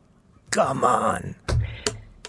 Ah, ben, c'est tellement. Moi aussi, j'ai, je, viens de- le lire, là, puis c'est, c'est épouvantable. Tu sais, Jean. Charest, sérieusement, sur, euh, le, sur les institutions publiques, parce que, tu sais, puis de, de, de l'entendre dire qu'il veut mettre de la place au privé, ben, dans le fond, tu sais, parce que Jean Charest est allé au Parti libéral, mais ultimement, il était déjà au conservateur, il a voulu y retourner, puis il a fait patate. Donc là, je Oui, sais oui. pas, là, tu sais, pour sa contribution dans l'espace public, pas certaine. Mais sur le fond, parce que, bon, évidemment, chaque citoyen a le droit de s'exprimer, tu sais, si on en est là aujourd'hui, c'est en grande partie de sa faute à, à- à son gouvernement, Ben à oui. lui. Donc, toute la question de la réingénierie de l'État, qui a été suivie par la suite avec Philippe Couillard, puis cette réforme de structure qui a créé comme des monstres avec les C3S. Euh, toute la question des agences privées, ça a été là, quintuplé par, euh, par son gouvernement. Il faut se rappeler aussi que Jean Charest, moi, je me rappelle, j'étais jeune élu, puis euh, on annonçait des milliers de fermetures de places en CHSLD. Tu sais, puis je veux dire, bon, euh, je, je sortais de l'université, donc tu sais, j'étais quand même à mes affaires au niveau de l'analyse des choses, mais tu sais, il me semble que ça prenait pas une thèse de doctorat pour savoir que la population était vieillissante au Québec, et donc des places en CHSLD, il me semble que plutôt qu'en fermer, on aurait dû les, les rénover et en ouvrir d'autres. Donc, Ben oui. ils ont sabré, là, je me rappelle encore dans l'Est de Montréal, là, fermeture par-dessus fermeture, mais c'était quoi l'idée? Derrière ça? C'était d'ouvrir des beaux CHSLD privés, donc de donner des contrats à des amis de la gang pour que eux puissent opérer ces magnifiques CHSLD privés. Puis on a vu pendant la, la pandémie qu'est-ce que ça a donné. Puis c'était la même chose avec les CPE, parce que Jean Charest, ce qu'ils ont Mm, fait, c'est mm. qu'ils ont arrêté d'ouvrir des CPE pour ouvrir des garderies privées. Puis on a vu tout le scandale de Tony Tomassi. Mais c'est, tu sais, Tony Tomassi était pas subtil, mais sauf que la logique c'était la même, donc c'était de privilégier des gens sans compétences et qui, euh, qui, qui, ben, tu sais, qui, qui travaillent euh, avec nos gens les plus vulnérables. Tu sais, il y a pas d'argent à faire sur des enfants dans une garderie ni dans un CHSLD. Donc, tu sais, quand le privé là-dedans, tu te dis où vont-ils aller chercher l'argent? Ben, c'est clair qu'ils vont couper dans, les services, dans les bains, Ben dans la nourriture. Et de voir, de que ces gens-là maintenant euh, font la leçon sur les médias sociaux aux ça. autres. Écoute, là, euh, Ben excellente chronique encore aujourd'hui, Elsie, euh, où tu écris là, sur, bon, le Québec a été humilié, on a reçu notre petit pécule, euh, co- contentez-vous de ça, puis bonjour. Là, tu poses la question que tout le monde se pose, que fera François Legault? Ben c'est ça, j'ai été estomaqué. Ben c'est sûr que bon, il est revenu quand il est sorti de la réunion des euh, des premiers ministres, quand il a reçu l'offre de France, de Justin Trudeau, bon, il était euh, tétanisé, il a rien dit. Bon, je me suis dit il, il voulait pas faire son sa sortie avec les autres premiers ministres, il va absorber la pilule, consulter ses conseillers, puis le lendemain. Bon, c'est sûr qu'il est arrivé les événements de la garderie euh, euh, à Laval, donc euh, ça a donné, ça a fait une éclipse médiatique par rapport à l'enjeu. Mais je me disais, mon Dieu, il va comme sortir, puis tu nous, nous dire que ça n'a pas de bon sens, puis tu au moins s'indigner un peu. et là, rien pantoute. Tu sais, je veux dire, le calme plat, comme si c'était sur la camomille, alors que c'est une des pires C'est rebuffade que le Québec a connu dans les dernières années. Il a misé François Legault sur le, le- le concept justement de Jean Charest, conseil de la Fédération. C'est pour deux ans et demi à travailler là-dedans, sérieusement. Tu sais, je veux dire, quand Et- tu regardes ça, là, il, a, il a perdu son temps. Il nous a fait à croire que ça allait marcher, un front commun, puis il s'est fait avoir, là. OK, oui, les autres provinces se sont fait avoir, mais je suis pas sûre que les autres provinces Mais- avaient autant d'espérance que François Legault, là. Et tu dis que tu as été député, tu as siégé dans le même caucus à l'époque où M. Legault était péquiste, tu as siégé avec lui et euh, tu le connaissais comme combatif. Et euh, tu dis, euh, j'ai mm. peine à croire que le François Legault que j'ai connu autrefois si combatif qui réagisse ainsi. Tu dis que sa position est encore plus molle que celle du Parti libéral du Québec. Ben c'est ça, c'est que effectivement je suis là Hébert lui parce que bon François Legault à la base, à l'époque, c'était vraiment parce que bon, faut savoir que François Legault a été ministre dans le gouvernement du Parti québécois, tout ça. Quand on est arrivé dans l'opposition, moi j'ai été élu à ce moment-là. L'opposition c'est bien différent parce que bon, évidemment, t'es pas dans la gestion des affaires de l'État, donc ça permet d'avoir une réflexion plus euh, plus large sur des enjeux de société, tout ça. Et lui, avait décidé que l'indépendance c'était la, voie de sortie. C'est lui qui a rédigé avec Bernard Landry les finances d'un Québec souverain. Puis hier, je l'écoutais parler sur la question de la péréquation. C'est sûr que Québec on reçoit de la péréquation. Mais François Legault avait documenté tellement bien le fait que, évidemment, qu'on envoie de l'argent à Ottawa, puis qu'Ottawa nous redonne la péréquation. Mais le fédéral a investi dans plein d'autres choses. C'est comme si, par exemple, euh, j'ai froid aux pieds, que mes bottes, euh, tu sais, je veux dire, ça prennent l'eau puis que mes parents m'achètent un manteau d'hiver à chaque année.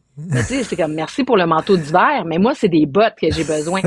Donc, le fédéral, c'est ça dans un paquet de dossiers. Dans, à l'époque, il y avait, on parlait beaucoup notamment de l'aéronautique. Le Québec se démarquait en aéronautique, mais le fédéral investissait, investissait des milliards dans l'automobile. Ça fait en sorte qu'on n'a pas été capable à un moment donné d'être compétitif. Puis là, ben, on pourrait parler des chantiers de la Navy, puis un paquet d'autres euh, de, de, de, la Navy, d'un paquet d'autres enjeux où le fédéral investit selon ses priorités. Puis c'est pas pour rien que mm-hmm. Doug Ford est content. C'est qu'il va encaisser son micro-chèque comme le Québec, mais lui, clairement, qui a négocié d'autres choses. Oui, la question du privé, mais il a certainement négocié d'autres investissements, peut-être en transport en commun ou dans d'autres choses complètement ailleurs, mais les milliards vont rentrer. Puis dans le fond, c'est quoi qui est important, c'est de balancer au bout de la ligne. Tu sais. Donc euh, François Legault, je comprends pas, il est, il est, pris dans sa stratégie canadienne, donc il peut pas trop se fâcher parce que sinon. Tu sais, il a dit, il a dit, il a dit, ah ben au moins il n'y a pas de conditions attachées à cet argent-là. Tu sais, c'est comme tabarnouche. Tu sais, comme mon père disait, là, tu sais, c'est ben mieux qu'un coup de pied dans le cul.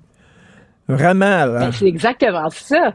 Sauf que là, François Legault, je veux dire, il nous a, bon, il nous a dit, je suis plus souverainiste, euh, bon, on va essayer de faire fonctionner le Canada, mais là, je veux dire, je veux bien le statu quo, pas de changement constitutionnel, mais là, la clause dérogatoire s'est remise en question par euh, le gouvernement fédéral. Amiral Gawabi, je veux dire, c'est quand même pas rien. Là, elle, c'est une raciste finie contre le Québec. Elle est nommée, même si François Legault est pas content. Euh, la gouverneure générale, qui parle pas un traître mot français, c'est quand même pas rien. Tu sais, je veux dire, c'est, c'est, mais je veux dire, c'est, est-ce que Elsie, Elsie, les deux peuples fondateurs. Oui, mais, mais je, je t'entends là-dessus et tu as parfaitement raison. Mais je te pose la question n'est-il pas représentatif du Québec, François Legault? On le sait, François Legault, c'est pas un leader. C'est pas lui qui va nous mener ailleurs. Lui, il nous suit, il nous accompagne. Euh, mm. Puis peut-être que s'il se fâche pas, c'est qu'il sent que les Québécois sont, sont pas fâchés. Qu'est-ce que tu veux? On, a le premier ministre qu'on mérite. Ben, c'est un peu ça. Hein. Moi, je pense que tu mets le doigt sur quelque chose. Puis hier, dans son point de presse, donc là est arrivé les, les journalistes, j'étais tellement, tu sais là, tu sais, des fois je trouve qu'ils vont un peu fort, mais là, tu sais, posaient des questions, qu'est-ce que vous allez faire, c'est quoi les options, est-ce que référendum sectoriel c'est une idée, tout ça?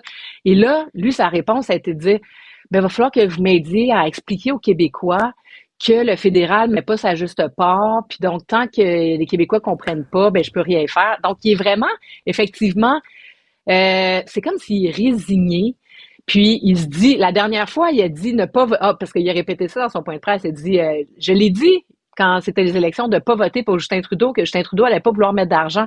Ouais, mais il nous a quasiment fait une invitation à voter pour les conservateurs, tu sais, qui sont pro-armes, anti-avortement, euh, pipeline, etc. Tu sais, donc euh, c'était, puis c'est plutôt que de dire une voix forte pour dire, ben votez bloc québécois, tu sais, le seul parti qui peut défendre nos intérêts, mais il peut pas faire ça parce qu'il est pris dans sa logique fédéraliste. Il peut pas demander mmh. aux Québécois d'appuyer un parti souverainiste. Mmh. Mmh. Donc C'est, euh, c'est, puis moi je trouve que c'est grave parce que on, tu sais, puis là c'est ça, les, les, libéraux, je veux dire qui d'habitude sont mou mou mou mollassons comme tout, là sont sortis, tu sais, bon Marc Tanguay, je trouve qu'il est sur une bonne lancée ces derniers temps pour dire ça a pas de bon sens, on doit revendiquer plus et tout ça, parfait. Après ça, euh, bon, Parti québécois, évidemment. QS aussi, quand même, euh, j'ai, j'ai apprécié la réponse de Manon Massé. Puis François Legault, rien, niet, nada. On va encaisser notre Non, chèque d'un milliard. euh, puis- assez étonnant. Une euh, excellente chronique encore aujourd'hui à lire et ça vient tout juste de tomber, euh, Elsie. Alors, le gouvernement Legault est insatisfait des réponses fournies par les dirigeants de hockey junior. Alors, ils acceptent là, euh, la demande de l'opposition, c'est-à-dire ils vont les convoquer, les dirigeants de hockey junior, en commission parlementaire. Donc, c'est Québec solidaire qui avait demandé ça. Donc, euh, il dit, ben oui, effectivement. Est-ce que tu trouves que c'est une bonne idée? Ouais? Je pense que c'est une bonne idée. Euh, une commission parlementaire, ceci dit, ça n'a pas de pouvoir concret, là, à part de faire la lumière, d'ouvrir le débat, euh, de permettre aux acteurs de se prononcer. Donc, euh, de ce qui va émaner de ça, on verra la suite des choses, mais je pense que c'est un premier pas dans la bonne direction. Ce qui me rassure un peu, c'est que tout a été vraiment resserré depuis des années. Oui. là. donc, je pense Oui. que ce qu'on a lu, ça s'est pas produit euh, dans les années récentes, mais quand même, pour euh, on doit assainir les mœurs. euh, Tu sais, je veux dire, Hockey Canada, jusqu'à, tu sais, puis on me faisait remarquer, ceci dit, que c'est quoi l'équipe Canada Junior là qui, a- qui a eu des, euh, des abus sexuels envers des femmes, qui Ben a oui. eu le cover-up avec les fonds de Hockey Canada. Ben oui. Ça reste quand même assez récent là. Donc, euh, Écoute, comme dit euh, la ménage à ministre euh, Isabelle Charret, dit il est temps de faire la lumière, donc on verra ce que ça donne. Mais comme tu dis, là, on espère que depuis le temps, euh, les- la culture, les mœurs ont vraiment changé. Merci beaucoup, Elsie. Bon week-end. Martino. Des fois, quand on se sent contrarié, ben c'est peut-être parce qu'il touche à quelque chose. Gilles Proulx. Bonjour, mon cher Richard. Richard Martineau. Pauvre petit lapin. La rencontre. Point à l'heure des cadeaux. Je serai pas là, là à vous flatter dans le sens du poil. Point à la ligne. C'est très important là, ce qu'on dit. La rencontre pro martineau Alors, Gilles, ça vient de tomber. Euh, Le ministre Dubé, Christian Dubé, ministre de la Santé, se donne trois ans pour abolir le recours aux agences privées. Parce que pourquoi trois ans? Ben, il dit là, on en a besoin. Actuellement, on en a besoin des agences privées, mais on va faire en sorte qu'on puisse s'en passer dans trois ans. Vous en pensez quoi? Ben, trois ans. Imagine-toi, c'est typique du petit gouvernement qu'on appelle le puissant petit gouvernement du Québec et qui, euh, ce matin, on croyait qu'il aurait mis la hache dans ces agences privées euh, de la santé dont la croissance, au dépens du public, ne cesse d'augmenter. Mais euh, si ça augmente, est-ce pas dû au fait que les conditions de travail, justement du côté du public, sont de plus en plus intenables? Alors, que va faire le gouvernement? Il vient de te le dire. On va faire quelque chose dans trois ans. Dans trois ans, il va y avoir bien des impondérables, puis des nouvelles donnes qui vont faire que ça se fera pas. Alors, qu'est-ce qu'il va faire aussi pour amener tout ce monde du privé vers le public? Va falloir qu'il augmente les conditions de travail du public. En attendant, il nous promet l'inauguration. Tu vois les contradictions, là?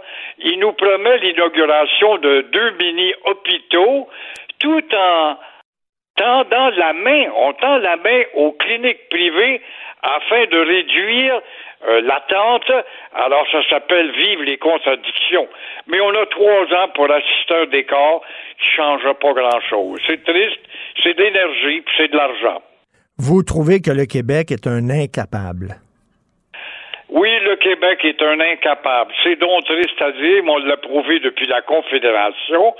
Et au lendemain de quoi, le sixième gifle, gracieuseté de Justin Trudeau, François Legault, avec euh, l'immigration, il a manqué son coup pour augmenter ses pouvoirs.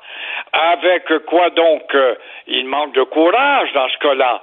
Et aussi, combien de fois M. Legault a eu des Juifs, l'impôt qui devait être rapatrié à Québec, l'impôt unique, l'immigration où en partie il aimerait avoir un pouvoir, la loi 101 pour les employés fédéraux, le chemin Roxham, les insultes et le milliard par année, ce qui est bien mince en matière de santé. Alors, il vient de nous prouver que le Canada n'est pas réformable et le Québec ne veut pas s'affirmer. Et dire que Robert Bourassa, quand a influencé auprès d'un fédéraliste, avait dit, lui, à l'époque, et jamais allé plus loin, c'était un peu heureux. Moi, je pourrais vous réaliser 80% du programme de René Lévesque sur la souveraineté association. Alors, vous en avez maintenant la preuve. Nous sommes des incomparables, des incompables, des incapables, et euh, ça, Justin Trudeau le sait et il s'en sert. Et Legault, encore une fois, est incapable parce qu'il sait très bien, même s'il voulait aller plus loin, que la moitié de son cabinet ne le suivra pas. Alors voilà ce que c'est que d'être incapable. Legault, lui, mise sur une victoire des conservateurs, comme si là, ça va être différent avec les conservateurs au pouvoir. Qu'est-ce que vous en pensez? Ben, ça pourrait sûrement lui, car historiquement parlant, là, on parle pas de Johnny McDonald, mais euh, le Parti conservateur a toujours été plus respectueux des juridictions provinciales. Seulement, les discours de ces grands réformistes qui ont été Joe Clark, euh, Stanfield et les deux anciens candidats qui reconnaissaient les Jérémiades de Québec, entre ça et une fois au pouvoir, euh, on l'a vu avec Poivrièvre. Il promettait tellement dans son discours, les Québécois, je vous félicite, vous êtes battus. La première chose qu'il a faite, vu qu'il était dans un pays de fous, une maison de fous, comme disait René Lévesque. Euh, je vais me ranger du côté du Canada anglais pour contester justement les, euh, les droits de retraite du Québec, les dérogations. Alors, mais ça serait un petit peu moins pire. Brian Mulroney avait réussi. Et puis, je me rappelle à l'époque de Joe Clark, moi, j'avais parlé avec euh, euh, le ministre de l'Agriculture euh, dans le temps, qui est devenu maire de Lévis. Là, je cherche son nom, je fais exprès avec ma mémoire de sénile. Il dit, Gilles, il est tellement habile, Joe Clark, avec nous autres, dans nos rapports, qu'on ne sait pas quoi dire pour l'attaquer. Alors, il faisait quand même plus preuve de, de respect à l'égard des provinces et du Québec notamment. Écoutez, Jean, euh, Jean Garon qui m'avait dit ça. ah. Voilà, ça m'est revenu. Euh, vous avez vu ça, le, le- le professeur qui était accusé de proxénétisme, puis il a continué à enseigner. Il a été arrêté à trois reprises. Mais moi, ce que j'en reviens pas, c'est que la première fois qu'il a été arrêté, euh, le gars, il était pimp de quatre filles, quatre jeunes filles de 14 à 17 ans. Il était pimp de quatre mineurs. La première fois qu'il a été arrêté, il a été condamné à huit mois. Comment ça, huit mois, Christy? Le gars, il était pimp de quatre mineurs. On est bien Ah, niaiseux. au Québec, parce que tu des bons avocats, tu as une charte d'abus qui trouve une virgule pour pouvoir contester et semer le doute. Alors, quand euh, le doute est semé, même s'il n'est pas absolu, eh bien là, on hésite, puis on chambranle, puis on, on brasse là-dedans au lieu d'être un peu plus radical, surtout avec une feuille de route semblable à ce gars-là.